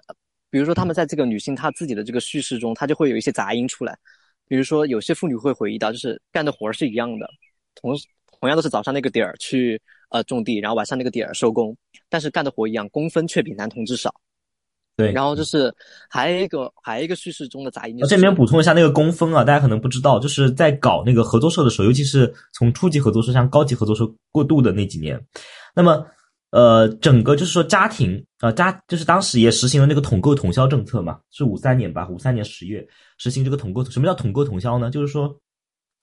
呃，这个农民劳作的这个粮食啊，每年收成呢，首先你要留，除了留一部分口粮之外，你要上交国家，全部上交国家。然后上交之后呢，你再从你的按照你的工分，再就是呃，一方面是按照工分给你分口粮，另一方面是你再从国家手里买回来。所以说这叫统购统销。那么这种挣工分的，就是然后这里面工分就变得特别重要，因为它能决定你每个月能拿多少口粮。也就是，其实就是我们现在讲的按劳分配的一种在集体化时代的变体了。就是说，你按照这个工分的计算方式，你劳动得到的工分越多，你可以拿到的口粮就越多。所以呢，而且它是呃有有的时候是家庭是按放在一起计算的，就比如说你女人规定好的工分没劳动完，你要扣男人的工分，反正就是你们家的，最后是发给你们家的。所以说，呃，这样的一种一种方式呢，就导致说这个男人和女人他都得抓紧时间劳动，他一一刻都不能偷懒。但是问题是，男人劳动完这个工分他就结束了，他的活就结束了。但是女人，她晚上回家，她还得做家务，她还得织布，她还得照看孩子。就是她还有很多别的劳动要做，所以会导致她就是精力会被分散。就是她，比如说有些女性，她可能劳动时间就刚刚说，哪怕劳动时间一样，他给你的这个待会儿我们再来讲，就是说哪怕劳动时间一样，他给你的这个工分都不一样。但是很现在更多的情况是，女性劳动时间确实比男性短，但这个原因不是因为女性懒，是因为她有很多别的东西要去做，就是家务谁做，饭谁做，卫生谁打扫，然后孩子谁来带。就是他还要去干这些事儿，然后还有纺织的活，就织衣服，衣服哪来的穿，对吧？鞋子哪来的穿？这些活都得干，他不干谁来干？对。那么，但这些活是不被承认为工分的，这个是不能算到你的工分里去。这个活是不被承认为那种可计算的劳动的，它不会成为政府给你下发的口粮的计算方式的。所以也就呈现出了好像说。哎，你女的拿的工分少，是你没有男的能干。你看吧，你确实没有男的能干什么什么。但是你要看到，妇女的一大部分的劳动都是被不被计算的。然后另外一个就是刚刚赖梦讲到的，哪怕你干一样的劳动量，你还是会被认为，或者说你还是得到工分没有男的多。这个原因就是什么？就当时工分计算的标准很奇怪，它既不是按照工作时间来计算，也不是按照工作任务来计算，它是按照人来计算。也就是，嗯，计算工分的这个队长或者什么。这个合作社的领导人或者什么的，他认为，就是哪些人他干的活更有价值，他认为哪些人他应该被给予更多的工分，那么，那么他就会得到更多的工分啊。他不是去计算你的工作量啊。比如说，所以在这个惯常的这个认知下面，很多人就是当时的一些计算方式，他就会觉得好像男人干的活更有技术含量，男人干的活好像更更多一些，怎么样？就或者男人干的活更。难一些，他们认为的难啊。嗯，然后呢？这里我有一个呃要补充的点，这是我总结的第二个叙事里面的杂音，就是干的活不一样，拿的工分自然不一样。就是对于他们认为的所谓的重活儿，他们会给予更多的工分。但是其实我们在看当时那个语境下，我们怎么来看这个重活是怎么被建构起来？什么叫做重活？什么叫做轻活？它是一个呃社会社会社会的建社会性的建构。当时男人干的重活是什么呢？在集体化时期，他们就去工厂里面操作那些机器。这个是被认为是重活，然后女人在就是呃田间耕作，要犁地，然后要播种，这个不被认为是重活。然后然后那些操作一下机器就被认为是重活，然后会给予更高的工资。我补充一下背景啊，就是为什么男人会去操纵机器？因为当时工业化，大家应该知道啊，呃，然后三大改造，然后工业化，呃，这个叫前面是这个五年计划对吧？然后三大改造，然后工业化，就是要快速发展进进入现代化嘛。所以说对工业上面的要求是非常。紧的，所以说他会要动员一部分农民去参与工业劳动，成为工人，修修基础设施啊，比如说修铁路、修大桥啊，或者说刚刚江雷梦讲的进工厂啊，操作机器。那么接下来，那农业是不能脱节的呀，农业是这个大家的这个生命之本，对吧？你要吃粮食。那么，所以到了当时有一些数据，至少是在调查的这个陕南、陕南地区、关中地区，这个一九五六年啊，当时有一个丹凤县的妇联的一封报告说，就是当时的这个农业的大部分啊。百分之九十甚至高达都是由妇女在负责，对。所以在五十年代中期开始，妇女已经成为了这种农业的普遍劳动力了啊。对对对对对，就是政治话语，它在就是突破了这个社会性别的分工之后，就是以前呃男主外女主内嘛，现在男女都在外面了，但是女性呃也那个仍然承担了内的内的那一部分工作之后再讨论嘛。但是政治话语在突破这种社会性别的分工之后，它又在社会潜意识中再一次落入了那个社会性别的分工。嗯，就是。呃，男人的工作被认为是更重要的，女人的工作被认为是没有那么重要的。嗯，然后就是还有这个女性，她们认为什么是解放？我记得当时我记了一一句话，特别有意思，就是一个受访者他说，就是解放就是以前不用干的活，现在也要干。嗯嗯嗯，就是他就是以前在公共空间里面的这种劳作嘛活动，现在现在被官方。嗯的话语所鼓励是你女性要积极的介入这种公共生活当中嘛，然后但是在私人空间中的这种劳动，所谓的家是作为一个私人空间，那其实它并不是一个私人空间，我们可以看到，就是在私人空间中的这种劳动仍然被有意无意的忽视掉，嗯，然后。有一些西方学者呢，他就对于中国这个集体化时期的这样子的一种呃现状，他进行了一个反思，叫像这个罗丽莎，他在他的那个《欲望中国》这本书里面，他就是呃质疑了这个西呃借由中国质疑了这个西方女权运动现在这种呃所谓的浮于表象的这种就是权利的这样子的一种争取，他们要争取平等工作的权利、平等就业的权利，但是他反观中国那个集体化的那个时期，哎，女性不就有了这些权利了吗？但是这些权利带来了平等吗？没有，所以他就对现在这种女性运动，他有一个反思，就究竟什么是真正的解放？嗯，然后还要涉及到一个就是妇女就是如何理解，怎么理解家这个事情。你比如像之前一些呃呃妇女，她在进行诉苦的时候，她会把自己以前的那种前现代的呃解放前的这种生活被描述为就是描述为自己被困在家里面。嗯，但是我们其实可以从他们一些生平经历来看，他们就是在不停的逃难。然后在田间，在外面劳作，他们并没有被束缚在那个所谓的实体的那个家里面。这这是要牵涉到一个妇女如何理解家。嗯，就是如果我们把这个家理解成是一种呃空间性的一个存在，那么显然这些妇女是没有被束缚在家里面。嗯，然后就是，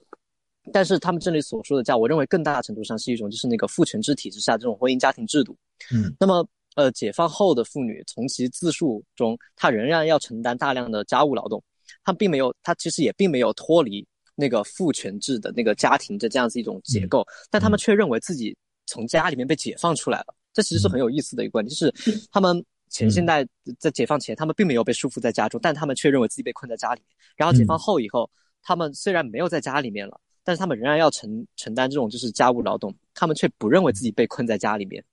关于这一点的形式是更严峻的。我这边补充一下，就是关于家庭和这样解放后之后集体化叙事，好像妇女能解放明天这样的平等叙事下面没有被说出来的是什么？呃，我跟大家说一下，就是比如说啊，举一些例子啊，当时如果你是一个年轻的已婚妇女啊，因为当时鼓励妇女参加政治活动嘛，参加这个农业生产，对吧？然后呢，如果你是一个年轻的已婚妇女，当你开完晚会，可能当时每天劳作过后会有一些政治会议。然后呢，你就经常会碰到这样的情况，就是你回家发现你家的家门已经被你公公锁了，对，然后好不容易放你进去了，你婆婆对着你骂骂咧咧啊，然后说你这个没当好一个妻子的责任啊什么的。然后呢，你会发现啊，他们已经把饭桌收掉了，也没给你留饭留菜啊。然后呢，丈夫呢，他可能对你对公婆对你的这种加引号的这种惩戒默不作声，甚至他会反过来帮着公，就是反过来也对你恶言恶语，甚至暴力相向。这是一方面，另外一方面，我们要知道这个大家经常会提到的这个一九五零年这个婚姻法，好像说婚姻法将女性从这种包办婚姻和所谓刚刚赖梦讲到的被封闭在家庭中这种状况中解放出来。呃，因为他鼓励女性要走出这种被男性暴力的这种不幸的家庭，还有包办婚姻嘛等等，要反对这种要要强调这种自由的婚姻。那么，但是当时收到了一个就是巨大的抵抗运动，就是说。男人们都担心啊，一旦实行这种自由选择伴侣的法律，那么他们认为只有所谓的聪明人和富人才能娶到妻子。这里面我们就很有意思一点，就是既然已经是社会主义这个的方式来发展和治理中国了，为什么还有？呃，但是你会发现一些农村男性的思维，他还是一种一种资本主义或者说某种前现代的理解，就是说我们这个社会中仍然有三六九等，仍然有聪明人、蠢人，仍然有富人和穷人。对吧？那不是共产主义了吗？不是大家都一样吗？哎，我们恰恰会发现，这些男人们并不是这么想。好，对。然后结结结局就是什么？结果就是在这样的意识形态动员下面，男人们会成群结队的武装起来，去强行夺回离婚的妻，加引号的夺回离婚的妻子。嗯，比如说他们会在法庭上要审判离婚的时候，他们用匕首把妻子谋杀掉。对，或者把把自己的妻子推下悬崖，不让不让他和自己离婚。还有强暴勒死妻子，往他的私处插入一根棍子后抛尸山野的。那么妻子也会有一些相应的动作，就是当丈夫不让自己离婚的时候，她可能也会毒死丈夫，或者说用刀去伤害自己，把自己捅死。嗯，呃，然后当时的这个，而且而且我而且这个背景是，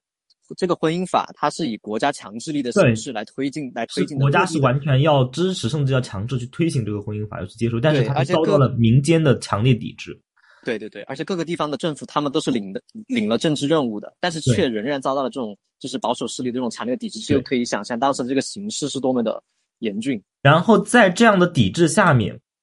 呃，至少是陕西他们的领导层就做出了一个换了一个论述，他告诫妇女要团结和联合，不要去谴责公婆和丈夫。我并且还又还说了一句我觉得非常不公平的话，他们说不能用阶级斗争的思维来解决家庭问题，但是。在毛泽东的非常多的文章当中，清晰的说明中国的妇女受到了夫权、神权、父权、族权这些权利的明确。夫权、族权是毛泽东多次强调，这就是阶级压迫。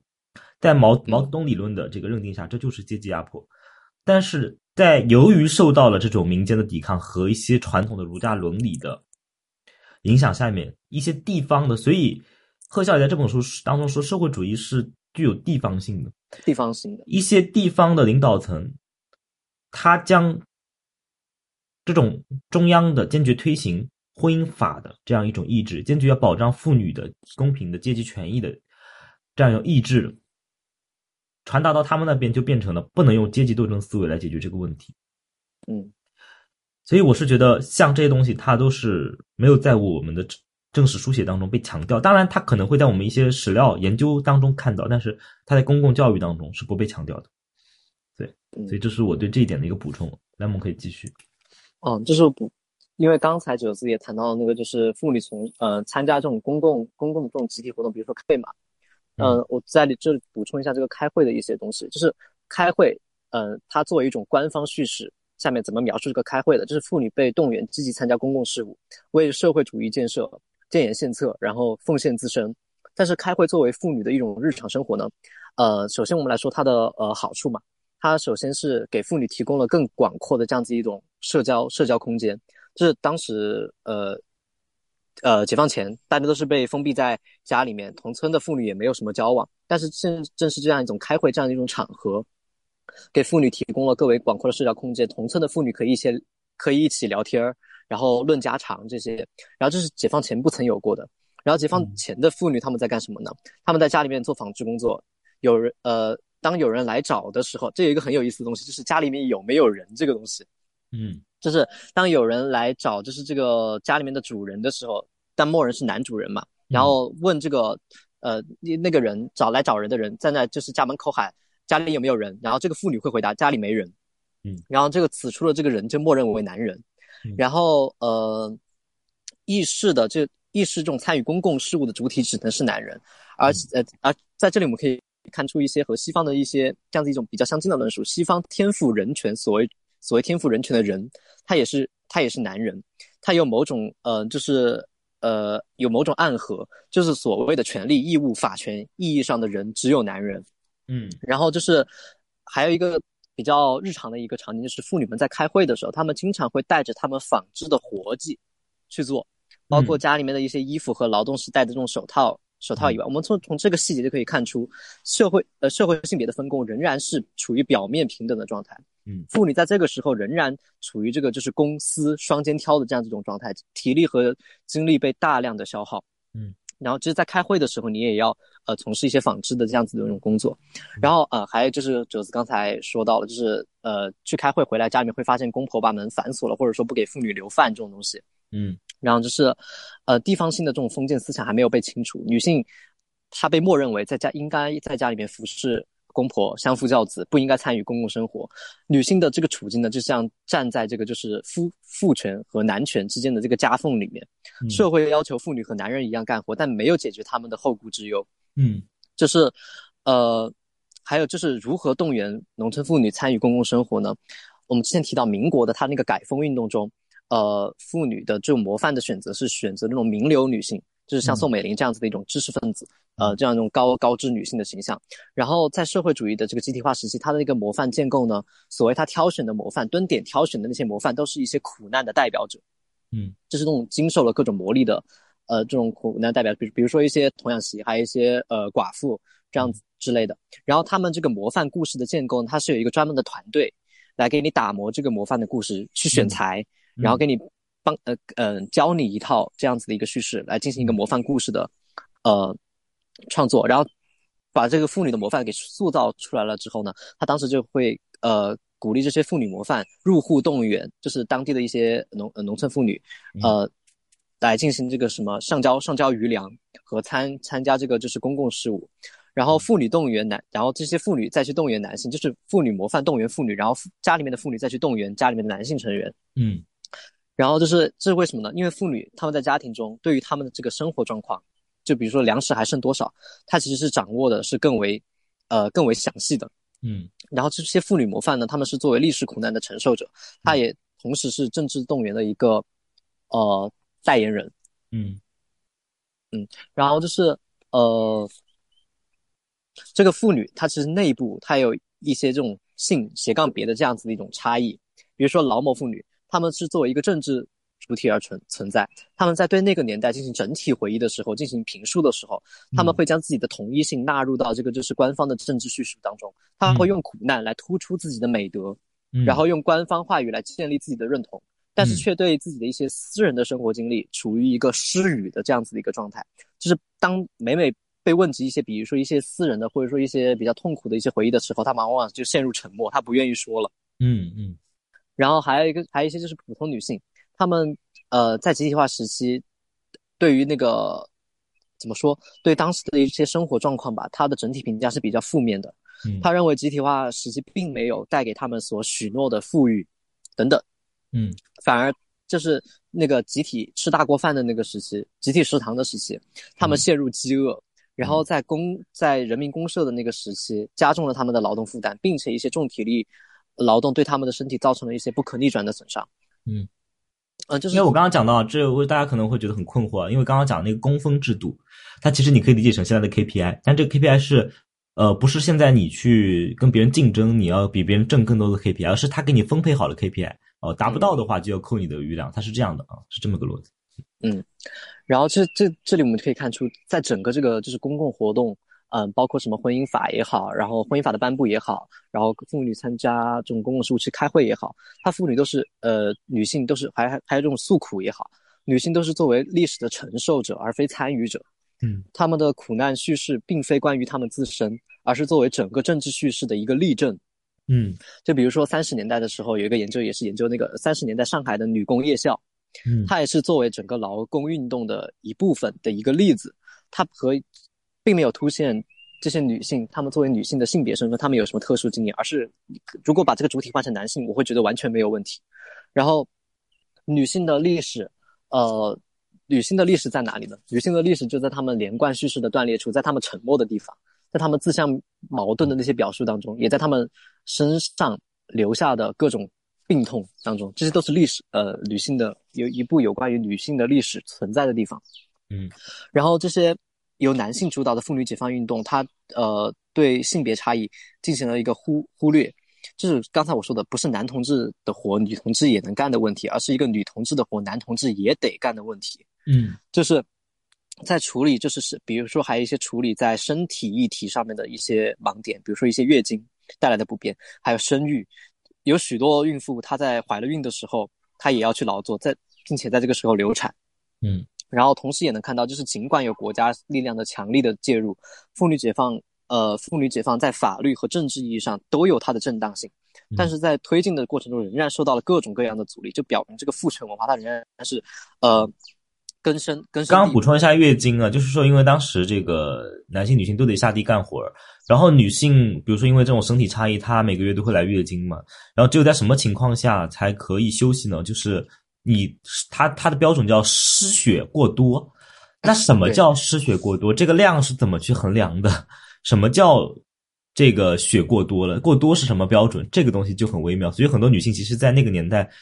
呃，落下了病根子，就是老年之后，她有很多在那个集体化劳作时代落下的病根子。嗯嗯，因为这就是比比如说，呃，历史我们把它叫做 history，就是男人们的故事。然后这些男人们的故事是如何被生产出来的？男人的故事何以成为历史？它其实是掩盖了女性，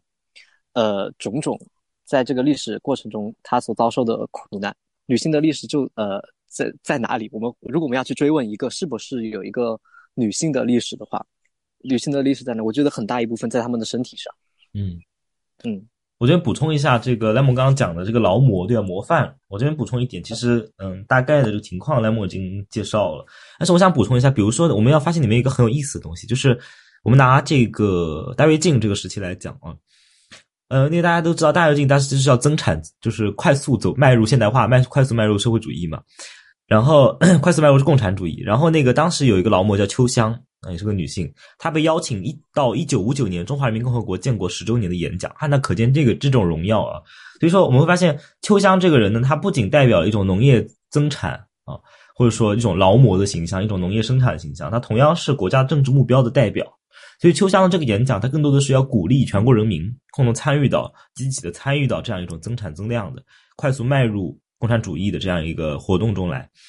但是我们会发现，在一九六四年开始去呃反思大跃进的时候，以前的这些劳模们，这些认为道德高尚的人，这些认为成为那种模范的人，他们反倒受到了批评。而当时受到批评的那些人，那些品质，所谓的谦虚啊，所谓的诚实啊，所谓的。呃，实事求是啊，这些东西反这些人反倒受到了表彰啊，所以我们会发现，劳模这里面这个贺潇讲到，就是说所谓的劳模，他是先有一套故事，然后再让你再让再让具体的人去模仿成故事的样子，让你成为故事中那个角色的样子，然后再由你去讲出来。所以，呃，我们会发现故事在前，可当故事的逻辑改变之后，比如说六四年之后，那他需要的。需要的人去扮演这个模范的人，他也就变了啊。今天是秋香哦，明天是春香，后天是什么香？呃，对，我们可以看到，在这个历史逻辑当中，女性始终是一个他者，女性始终是一个他者。所以这里其实我想，就是可以借着这个话题去引到，就是我们可以在我们可以接着去谈一谈所谓的整个二十世纪中国女权话语的流变。我可以先简单说一下，然后 Lemon 可以补充。嗯，首先在先秦的时候，我们会讲这个阴阳说，或者说互补说。但是我们在当时的那些论述，比如说一些道家的论述啊，或者一些儒家的论述当中，我们会发现，虽然讲阴阳互补，好像这两个的是对立平等，但更多的我们在这些论述中会发现，更多的是阴对阳的补充。嗯，阴作为阳的一种例外，阴作为阳的一种增补而存在。啊，这个地方我补充一下，就是这个这个逻辑是怎么发生的？因为其实，在道家它原来的那个就是，呃，他的一套论述里面，阴和阳就是平等的，没有谁主谁次这种说法。有谁主谁次这种说法是从汉汉代开始，汉武帝那个时候罢黜百家，独尊儒术，这个时候开开始的。因为这个时候儒家他要作为一种就是官方权力的为他背书，然后所以他就成为一种统治术了。所以这个时候。呃，它是根据现实的逻辑，然后再去呃更改它的这个理论，就是阴作为阳的一种增补。嗯啊，然后到到了汉代之后，像拉姆讲的这种儒家为为主要这个指导思想的这个状态下面，当时其实儒家也是个空能指，也是一种统治的工具了，就是他会用，就是选择性的使用一些儒家的东西。所以他会强调这种男尊女卑的逻辑，并且把它和所谓的，因为当时也讲某种君权神授的东西嘛，所以说他会把这种夫妇之别，把男尊女卑讲成是人伦，一个叫天理，一个叫人伦。呃，所谓的，所以他会把这个东西和所谓的客观规律和所谓的这个世界的定数结合到一起，所谓的一种超超验的东西啊，所以说。没有什么道理，为什么为什么要男尊女卑？没有什么道理，因为这个道理就是人伦，人伦是什么？客观规律，就是你必须要遵守的神律。呃，那么到二十世纪初的时候，我们知道整个封建王朝摇摇欲坠的时候，就出现了所谓救亡图存图存的这样一种思潮。嗯，比如说在梁梁启超的论述下，他说：“女子傲万万人，全属分立，无一生立者。”看似就是梁启超，我们知道他其实也主导当时所谓的妇女解一部分妇女解放运动。看，但是我们能从他这样的论述中看出他的理呃理理论逻辑，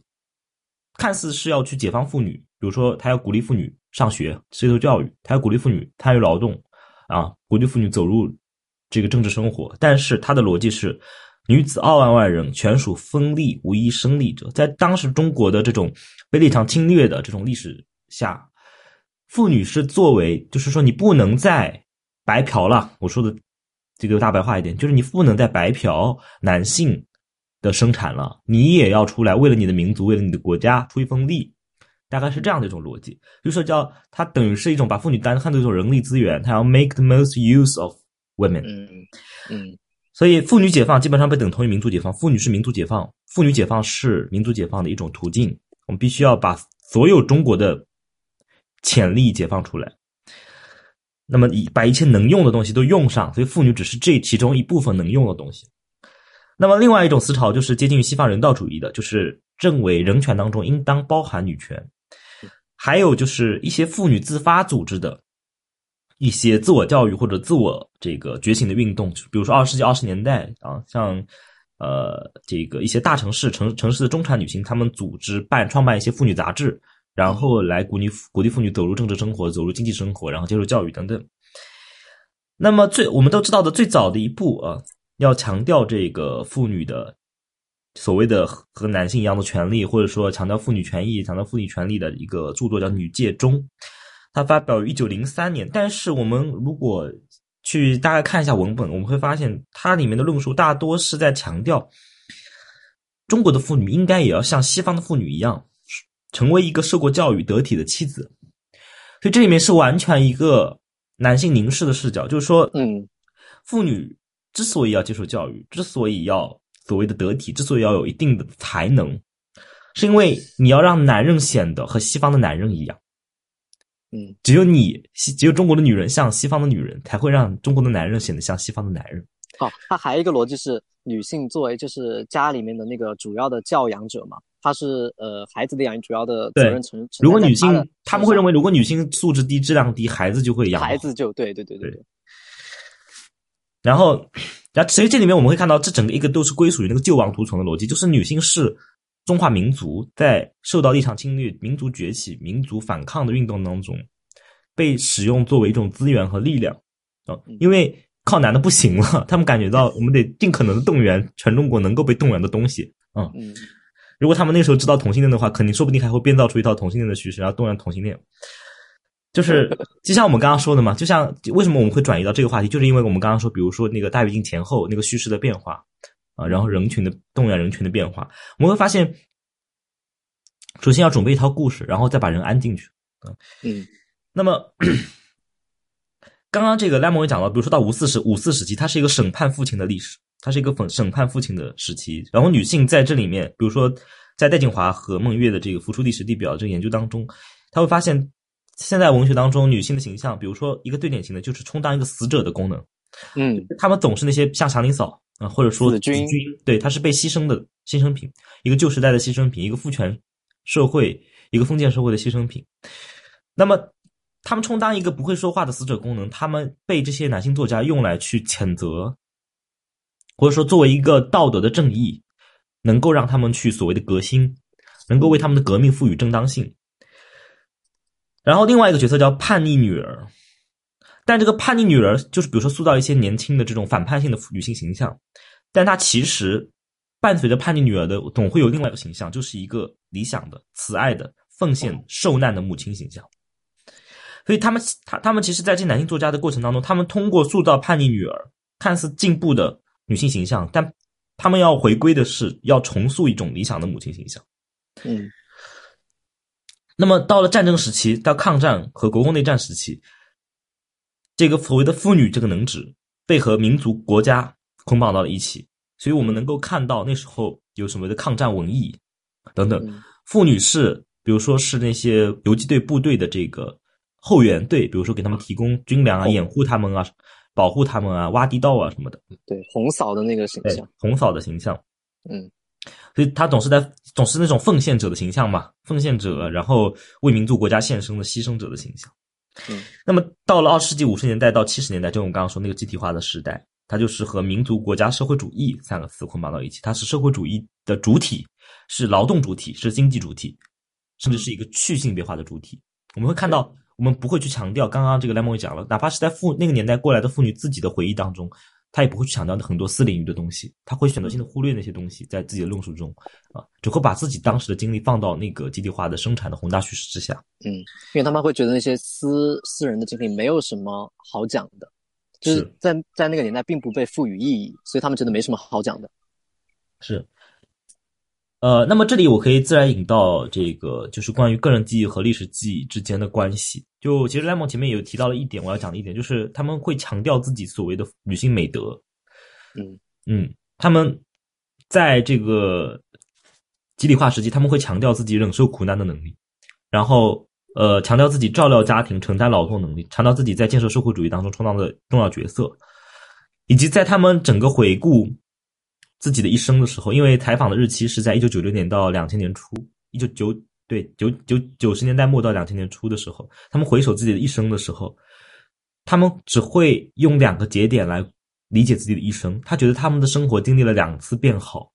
第一次是五十年代，就是共中国共产党解放他们从封建家庭中解放他们的时候；第二次是八十年代，也就是改革开放之后，他们吃得好了，住得好了。嗯，也就是他们整个一生的故事被他们描述成一个总体物质水平得到提高的故事。嗯，但是现实情况是，当时就是也问他们当下的一些自己的处境嘛。但其实他们在年老的时候，其实基本上都是被子女抛弃的。呃，这个抛弃不是说真的是弃养，而是说子女他们更欢欣鼓舞的迎接了一种新型的现代性。嗯，就是他们对那个传统家庭、对自己的父母没有那么多的依恋，没有那么多的所谓的家庭生活，子女们又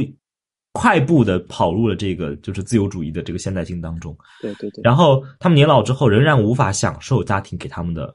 美好的回馈。他们在年轻的时候为家庭付出了一切，但是他们也没有享受到家庭对他们的回馈。然后当时的国家也没有承认家庭是个重要的环节。那么革命这种革命事业中家庭领域的引申，然后改革开放中之后，家庭领域的被抛弃，让这些妇女的一生都只是献给了这种无休无止的去榨取他们劳动和精力的社会安排之中。对。呃，但是但是他们自身。在一些官方叙事的影响下面，他们甚至找不到一个合适的语言去理解那些无法被安娜安插进这些叙事的那些私人的经历。嗯，呃，所以这是我大概要分享的，就是 Lemon 关于刚刚这两个话语的流变和个人记忆和历史之间的关系有什么要要讲的吗？哦，就关于这个中国女权话语的流变嘛，然后就是我觉得从二十世纪开始，它是经历经了一经历了一个。从自由主义到社会主义，再到自由主义加消加消费主义这样子的一个阶段，就自由主义那个阶段就刚开始，比如说五四运动，就学西方嘛，要教育、要工作、要法律上的平等，然后就是在社会主义的时候就全面参与劳动嘛，然后到现在演变到现在未来，它越来越和消费主义捆绑在一起，就是除了五四这些要教育、要工作、要法律上面的平等这些诉求以外，还包括要通过消费来获得尊严和地位，嗯。要分享富裕，然后就是这个罗丽莎在她的那个《Desiring China》，就是嗯，欲望中国这本书里面，我很我很喜欢这本书。然后就是就是她呃提到了改革开放，就是对集体主义时代的一个告别。嗯，人们从一个政治动员式的精神主体，这个精神就是指那种嗯呃政治口号，比如说学习什么什么精神这样子的一个精神，而精神主体变为欲望主体。那个所谓的欲望是什么？是对个人的情感需求、梦想。这些私人的情感，呃，国家鼓励你去进行言说，因为这些东西在集体化时代是被压抑的，他们就塑造了一个集体化和就是改开这样子的一个二元对立。就是我们既然要支持这个改开，我们就要否认、否定掉前面的一些呃东西，然后鼓励这些和前面不一样的那些东西，然后并且这些欲望是如何实现呢？被嵌入到市场的这个框架里面，个人的欲望在市场中得以满足，并且推动市场的发展。嗯，然后这个性别本质主义呢，以批判毛时代的这个男女都一样的这样子的一种样貌回归，就是你看你男女都一样，你这个结果不好嘛。然后所以我们还是要强强调那个男女的那个差异，但是这个差异它但但但是它又服务于一种就是人力资源的榨取，然后就是以这样子一种样貌回归，并且把它包装成一种素质，素质的话，就男的和女的他具有不同的素质，所以他应该从事不一样的分工。不一样的工作，我们可以看到，就是改开以后就鼓励那个妇女回家嘛，嗯，然后就是，呃，集体化时代的妇女遭到了两次抛弃或者背叛，这是第一次是在城乡二元制的这样子的一个集体化的时代，农村妇女被压榨他们的人力资源，就是从事那种，呃呃农业的劳动嘛，然后男性在那个工厂里面去操作机器，所谓的重活，然后就是第二次是市场经济时代，呃，是对集体化时代的告别嘛，然后他们的价值没有遭到肯定。并且，呃，他们已经因为年呃年纪已经大了，无法创造出在这个市场体制下新的价值了，然后所以他们又遭到了第二次弃置，但是他们觉得日子越过越甜了，然后这就就可以回呃回呃回回应那个话题，就是个人记忆与官方书写，嗯，我又要提到那个福柯历史是权力的书写那句话嘛，就是官方书写它是服务于权力的，它侧重于一种线性叙事和历史目的论。但这个历史的目的，这个目的是何以被建构为目的的？它其实是一种回溯性的建构，它是由就是现象由果推因。嗯，对。然后就是它的线性叙事，它侧重就聚焦在各种重大事件及其合理性、必然性。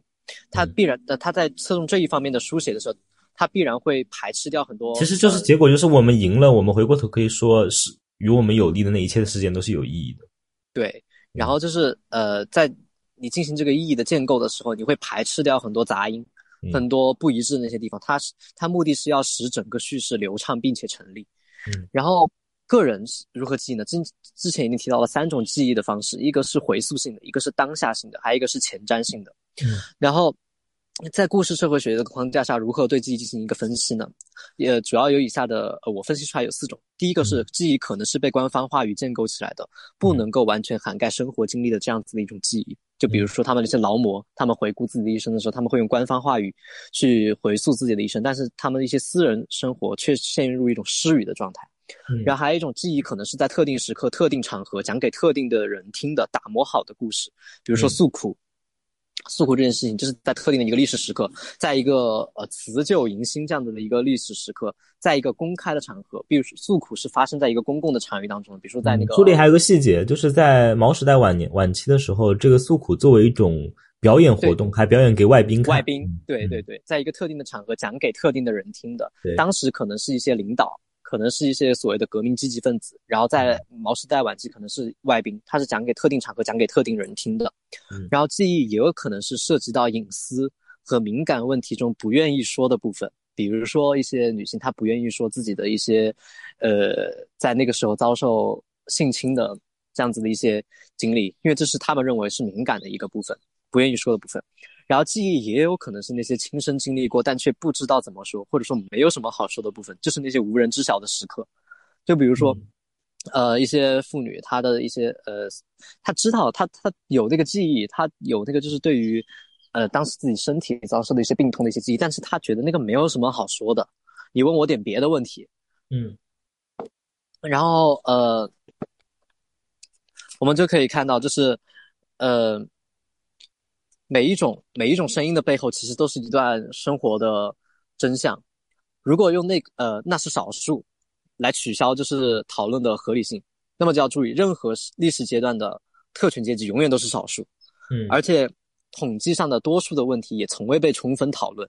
并且女性作为人类的一半，曾经也是被看作某一种少数（打引号的少数），缺乏讨论少数的运动的后果。我我我们已经可以从一个后见之明的角度来看，历史已经给出了答案。嗯嗯。那我最后想跟 Lemon 聊的一个话题就是，如果我们纵观整个，我们尤其是比如说，哪怕你从最原初的从汉朝开始，一直到这个，可能这个话题有点大，但是我们可以简单说一说自己的感受吧，包括到我们离。理解和了解了这个集体化时期，我们认为可能是中国历史上最解所谓对女性最友好、最解放的一个时期，但其实里面有种种，呃，不能被言无法在正史中言说的一些啊一些一些困境吧，一些隐蔽的东西。然后我们再理解到我们当下刚刚你说到关于消费主义啊、关于个人主义啊，然后欲望的建制化等等这些东西，嗯，呃，我们如何理解所谓的中国的这种？女性的处境以及所谓的女权主义运动，在中国，如果真的有这么一条脉络的话，它的历史逻辑是什么？我可以先发表一下我的想法，因为我之前呃，在这个读硕士的时候，我当时本来想做一个题目，然后后来太大了，没没做成，就是去梳理整个中国电影史，然后去呃理解在不同时期女性作为一个，我当时使用的是戴锦华提出来的一个词语，叫空洞的能指，嗯。嗯，是怎么被在不同的时期赋予其意义的？就是什么叫空洞能指呢？就是它纯粹是一个，就女性是一个没有任何本质指向的一个词汇。然后当然，它它会被它会它会被用来去征引那些所谓生理性别为女的人去响应这个能指，但是它真正的概念性的意义是不明确的。但是它就像我们刚刚谈到的，它会在不同的历史时期，由于政治经济布局的需要。它会被生产出不同的叙事，就像我们之前讲的劳模，大跃进时期劳模是什么？是吹牛吹的最厉害的人。然后那个反思大跃进时期的时期的这个模范是什么？是最务实的人，最诚实的人。所以，呃，对吧？就像那个当时集体化时代最要受到表彰的女性是劳动积极的女性，是参加政治运动活跃的女性。在现在的所谓的市场化时代。最要表彰女性是所谓的女强人、女领导，所谓的这个有消费能力的女性。对，所以我们会看到，到那我们就要问，什么是女性？更别说封建时代，女性是认为是要遵从于丈夫的，对吧？嗯，然后在家从夫，夫死从什么？从子什么什么的之类的。嗯嗯嗯嗯。然后，呃，是一种完全依附性的这种理解。所以，到底女性是什么？或者，然后我们接下来就要反思的是，如果我们讲中国也存在某种女权运动的历史脉络和逻辑的话，包括我们刚刚讲到了《救亡图存》里面的这种女性觉醒的话语，然后到五四时候的话语，其实它都某种意义上还在被某种，要么是被男性在使用。来获得自身的身份认同，要么是被呃国家力量在使用去动员女性啊参与到一些国家的建设，要么是被经济市场的力量在使用，呃来使得女性成为某种消费的主力军，要么是被封建保守势力所使用，将女性奴役为他们的私有财产。嗯，呃，所以这就是我的理解，就是我当时想从电影史当中去梳理这样一个。所谓的女性能指的流变，以及它与这些不同的电影，因为电影我们要考虑一个生产文化研究，它要考虑一个生产的逻辑嘛，就它不同于简单的文学解读的是，文学只分析文本讲了什么，然后背后的意思是什么，然后它可能有什么东西没讲什么，但是文化研究会最重要的是考虑文本的生产，就是它重要的不是故事讲了什么，而是故事在什么时候被讲，时候被讲，对，所以我想去 relate 到它这些。电影它，比如说在某个时期，一批电影它有一些共同特征，它和背后的整个政治经济的运动有什么关系，话语有什么关系？因为我当时基本的一些结论就是发现，呃，比如说集体化时代，我们会在当时的大部分电影中都看到那种铁娘子的形象，嗯哼，就是那种劳动妇女，然后甚至妇女都是充满了肌肉的那种那种那种形象，包括是这种解放军女战士的形象。那么，呃，当这个这个七九之后，然后到。然后我们会看到很多伤痕电影里，然后将女性塑造成这种牺牲者、受害者，嗯，某种对被某种宏大叙事碾压的受害者的形象，那就是伤痕电影嘛。嗯，就像第四代导演这样子。那其实到第五代之后，他们又因为进入到全球化时代，九十年代、八九十年代，然后他们又要获得某种世界性的认同，所以我们会看到女性在他们的电影中成为了某种东方主义式的女性，就是典型符合西方人刻板印象的女性。他们那个时候要在国际上获得他们的艺术认可，但确确实实他们也达到，比如说张艺谋，国际上拿了一堆奖。但是比如说我们看到他什么菊豆啊，什么黄土地啊，什么什么那个红高粱、大大红灯笼高高挂，里面的女性都是非常典型的东方主义的女性形象。包括里面，我当时用的一个理论是，就是把那个劳拉·莫尔维的 male gaze 嘛，直接把它挪移到了这个种族的问题上面，就是。比如说张艺谋，他会将一些毫不相关的，甚至是不合逻辑的一些所谓的东方元素拼凑到一个电影里面，他就恨不得要把所有外国人对中国人的刻板印象、中国文化的刻板印象全部塞到一个电影里，他就怕塞不够。所以他这样的形象，就是我用那个那个，因为莫维那个概念就是说，男性凝视女性嘛，然后女性是被凝视的客体，被客体化，然后成为男性欲望的对象，然后女性在里面是一个被动的、被凝视的、无法言说的纯粹视觉图像嘛。嗯。然后我就在讲，其实东方也是这样的，就是在张艺谋的电影当中，东方就是这么一个沉默的女性，就是一个任人打扮的小姑娘，就是一个供西方观众占据那个男性位置、占据那个凝视者位置的一个对象客体。嗯，呃，包括里面女性角色啊，我刚刚已经讲到，就是我的意思是在我梳理完整个电影史之后，我发现确确实实就是这样的。但是我那个时候就问了自己一个问题，也就是我这个文章为这个论文为什么没有做出来的原因，就是我在最后我不知道怎么去理解这个东西，就是。如果说女性是一个空洞的能指，如果说女性除了被填充进一套叙事去征引、去啊利用和号召那些所谓生理性别为女的人的话，那女性主义运动在中国它要遵循怎样一种逻辑？因为我们也能够发现，我刚刚讲那么多叙事，其实它有一个共通点是可以很明确，就是都是自上而下。嗯。都是自上而下，这些叙事都不是女性本本人讲出，都不是女性自己讲出的，或者说某每个具体的女性在现实的处境当中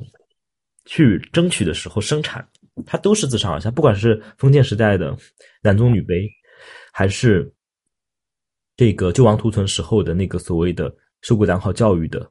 有知识的、有文化的、参与社会生活的那个优秀的母亲，还是。五四时候的那个那个所谓的被献祭掉的那个旧时代的受害者，还是 集体化时代的这个劳动的铁娘子，还是市场化时代的这个消费的主力军，他们都是随着所谓的社会经济变革，或者说国家体制自上而下所赋予女性，女性好像唯一能做就是领受这一套话语。然后去，甚至是反过来模仿这套话语，就像我们刚刚讲的集体化时代，他们在试图成为一个劳模，他们试图成为一个好的妇联干部。嗯，所以如果真让我给出一个结论，就是我现在在回答这个问题，我认为中国女性主义现在真正应该讨论的是什么？就是女性自己到底怎么说，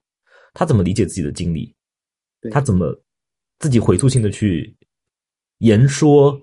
和反过来。理解自己的记忆和历史，嗯，然后这个个人记忆、个人历史又如何和更大的、普遍的利益，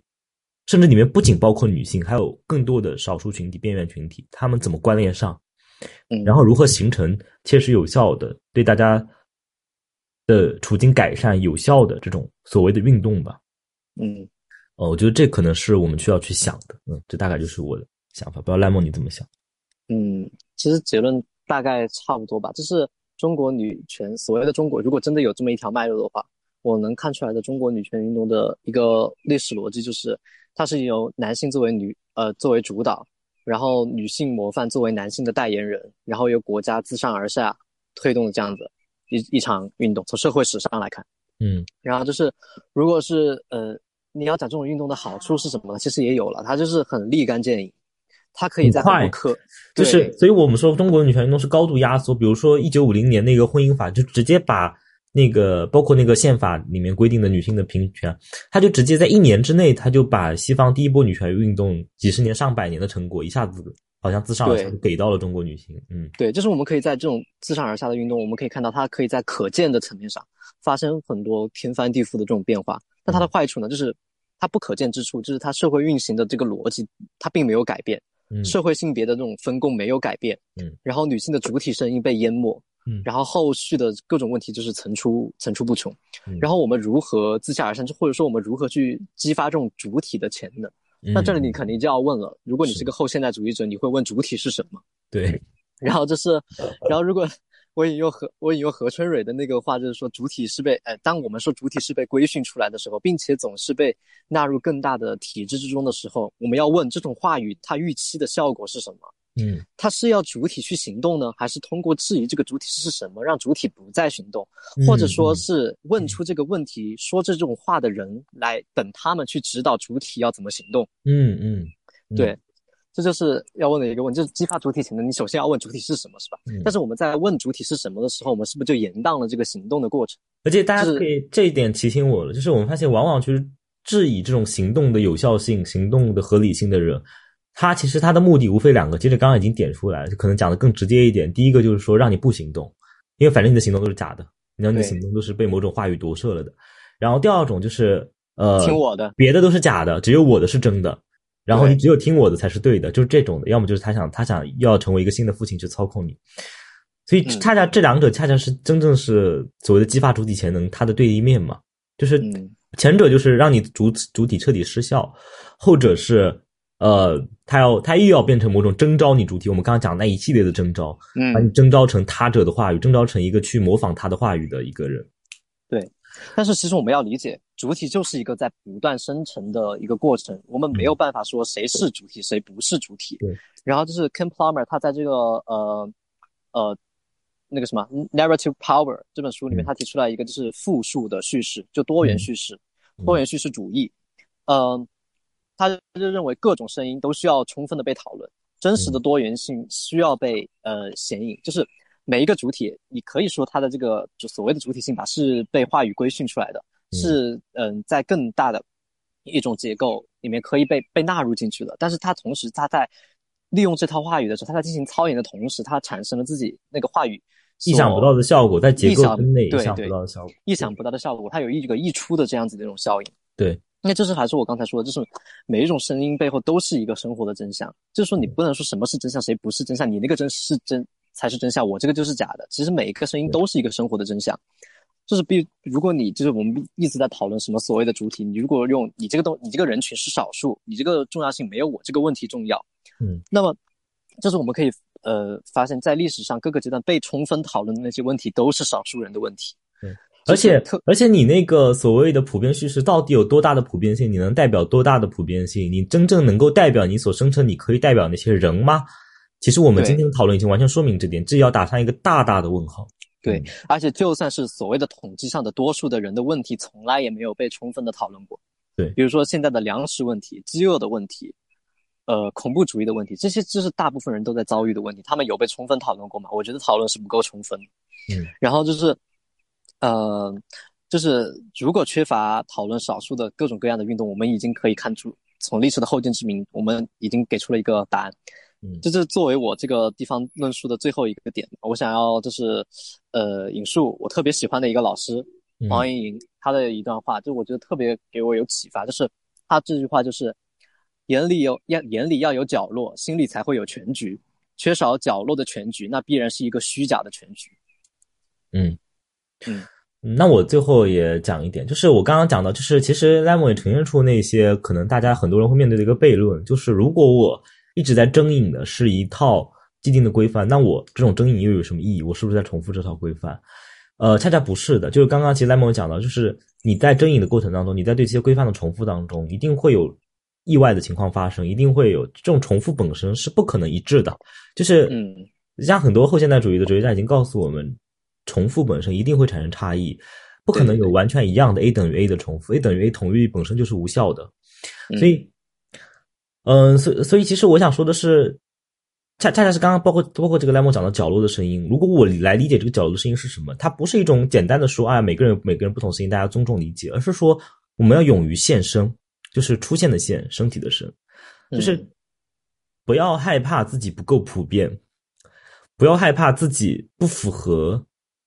某一种宏大叙事，因为像我们今天整个讲述，你会发现在那个集体化时代，好像大家高度统一、高度一致，其实是断裂的。其实所有人都不符合那个叙事，有谁是能够完美贴合那个叙事的？所有人都有那个层次，所有人都有那个错位，只不过错位的位置不一样。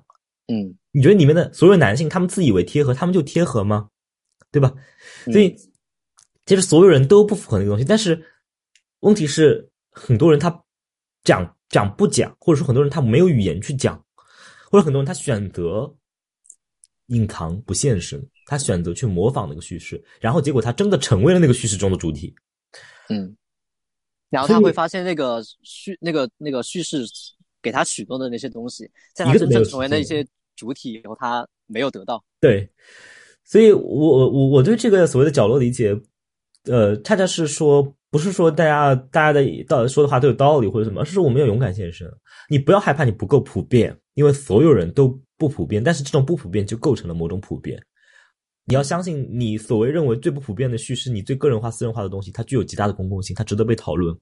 对，就是 Ken Plummer 说的那个，就是嗯，storytelling as as an action，就是你讲故事就是一种行动。对。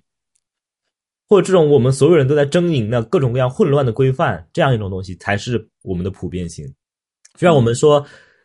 什么所谓的男性本质、女性本质，我们讨论到后面，我们上期节目讲了，好像没有什么本质，那不是陷入虚无，而是恰恰想说，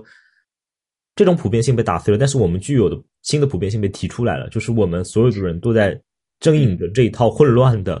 对对历史沉积的规范，有一点像那个萨特萨特式的那种主题，就是你你必须要去选择。对，对你，你必须要现身嘛。我觉得大家的抉择就是说，你要不要去让你自己出来被看到，要不要 come out？嗯，呃，然后我我最后点一点，我最近在看的一个，哎，忘记这篇文章的全名叫什么了，反正就是台湾两个学者写的，叫呃含蓄美学和扩理论吧。反正后面后面四个字不太记得清楚，反正就是关于扩理论和含蓄美学。那么它里面就讲到了中国啊，我就用比较白话的方式给大家讲一下这个东西，然后我们差不多可以结尾，就说。他比如说引用了一些《左传》、一些儒家啊一些东西，包括引用了《庄子》里面一些东西，然后就讲，其实中国社会有一个特点，就是一种所谓的叫含蓄美学的东西，就是我们都不敢去打破那个和谐，我们害怕别人对我们感到惊讶，所以我们我们的压抑不来自于，因为他那篇文章是建立在对同性恋出柜的这样一种语境下，他会说华人世界好像没有欧美有些欧美世界那么仇视同性恋或者什么猎杀呀，然后无差别杀人啊，好像华人世界没有这些东西。然后好像我们社会上的舆论的反动压力没有那么大，大家都是睁一只眼闭一只眼的，然后好像是沉默代替了一切。但是呃，那两位老师就是好像是丁乃飞，还有一个叫刘仁鹏，呃，这两位老师他就提出，比如说他们当时在访谈的时候谈谈及这篇论文的时候，就举了个例子，就是当时他们在他们的学校的一个工作坊，给老师和同学们放一部女童的片子，然后这个片子里面就出现了可能一些什么性道具之类的，然后让在场的师生有些他们称之为叫惊讶，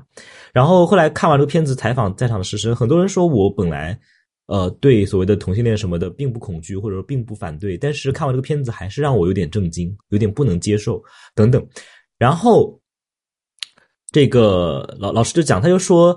呃，他说，你知道吗？正是如此啊！你们你们哪怕是有些老师，或者说以前对同性恋并不反感的，看完这个片子，你都觉得震惊一些。但这个震惊来源于什么？什么叫震惊？震惊就是来源于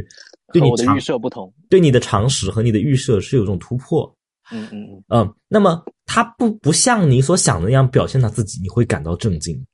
所以，但是我们，但是他说，但是你有没有想过，你反过来想，这这些所谓的女女同性恋或者是什么，他们其实每天都在恐惧你们的恐惧当中活着。什么叫恐惧你们的恐惧？就是他们在日常生活中总要克制着自己，呃，规训着自己，不要让你们感到震惊。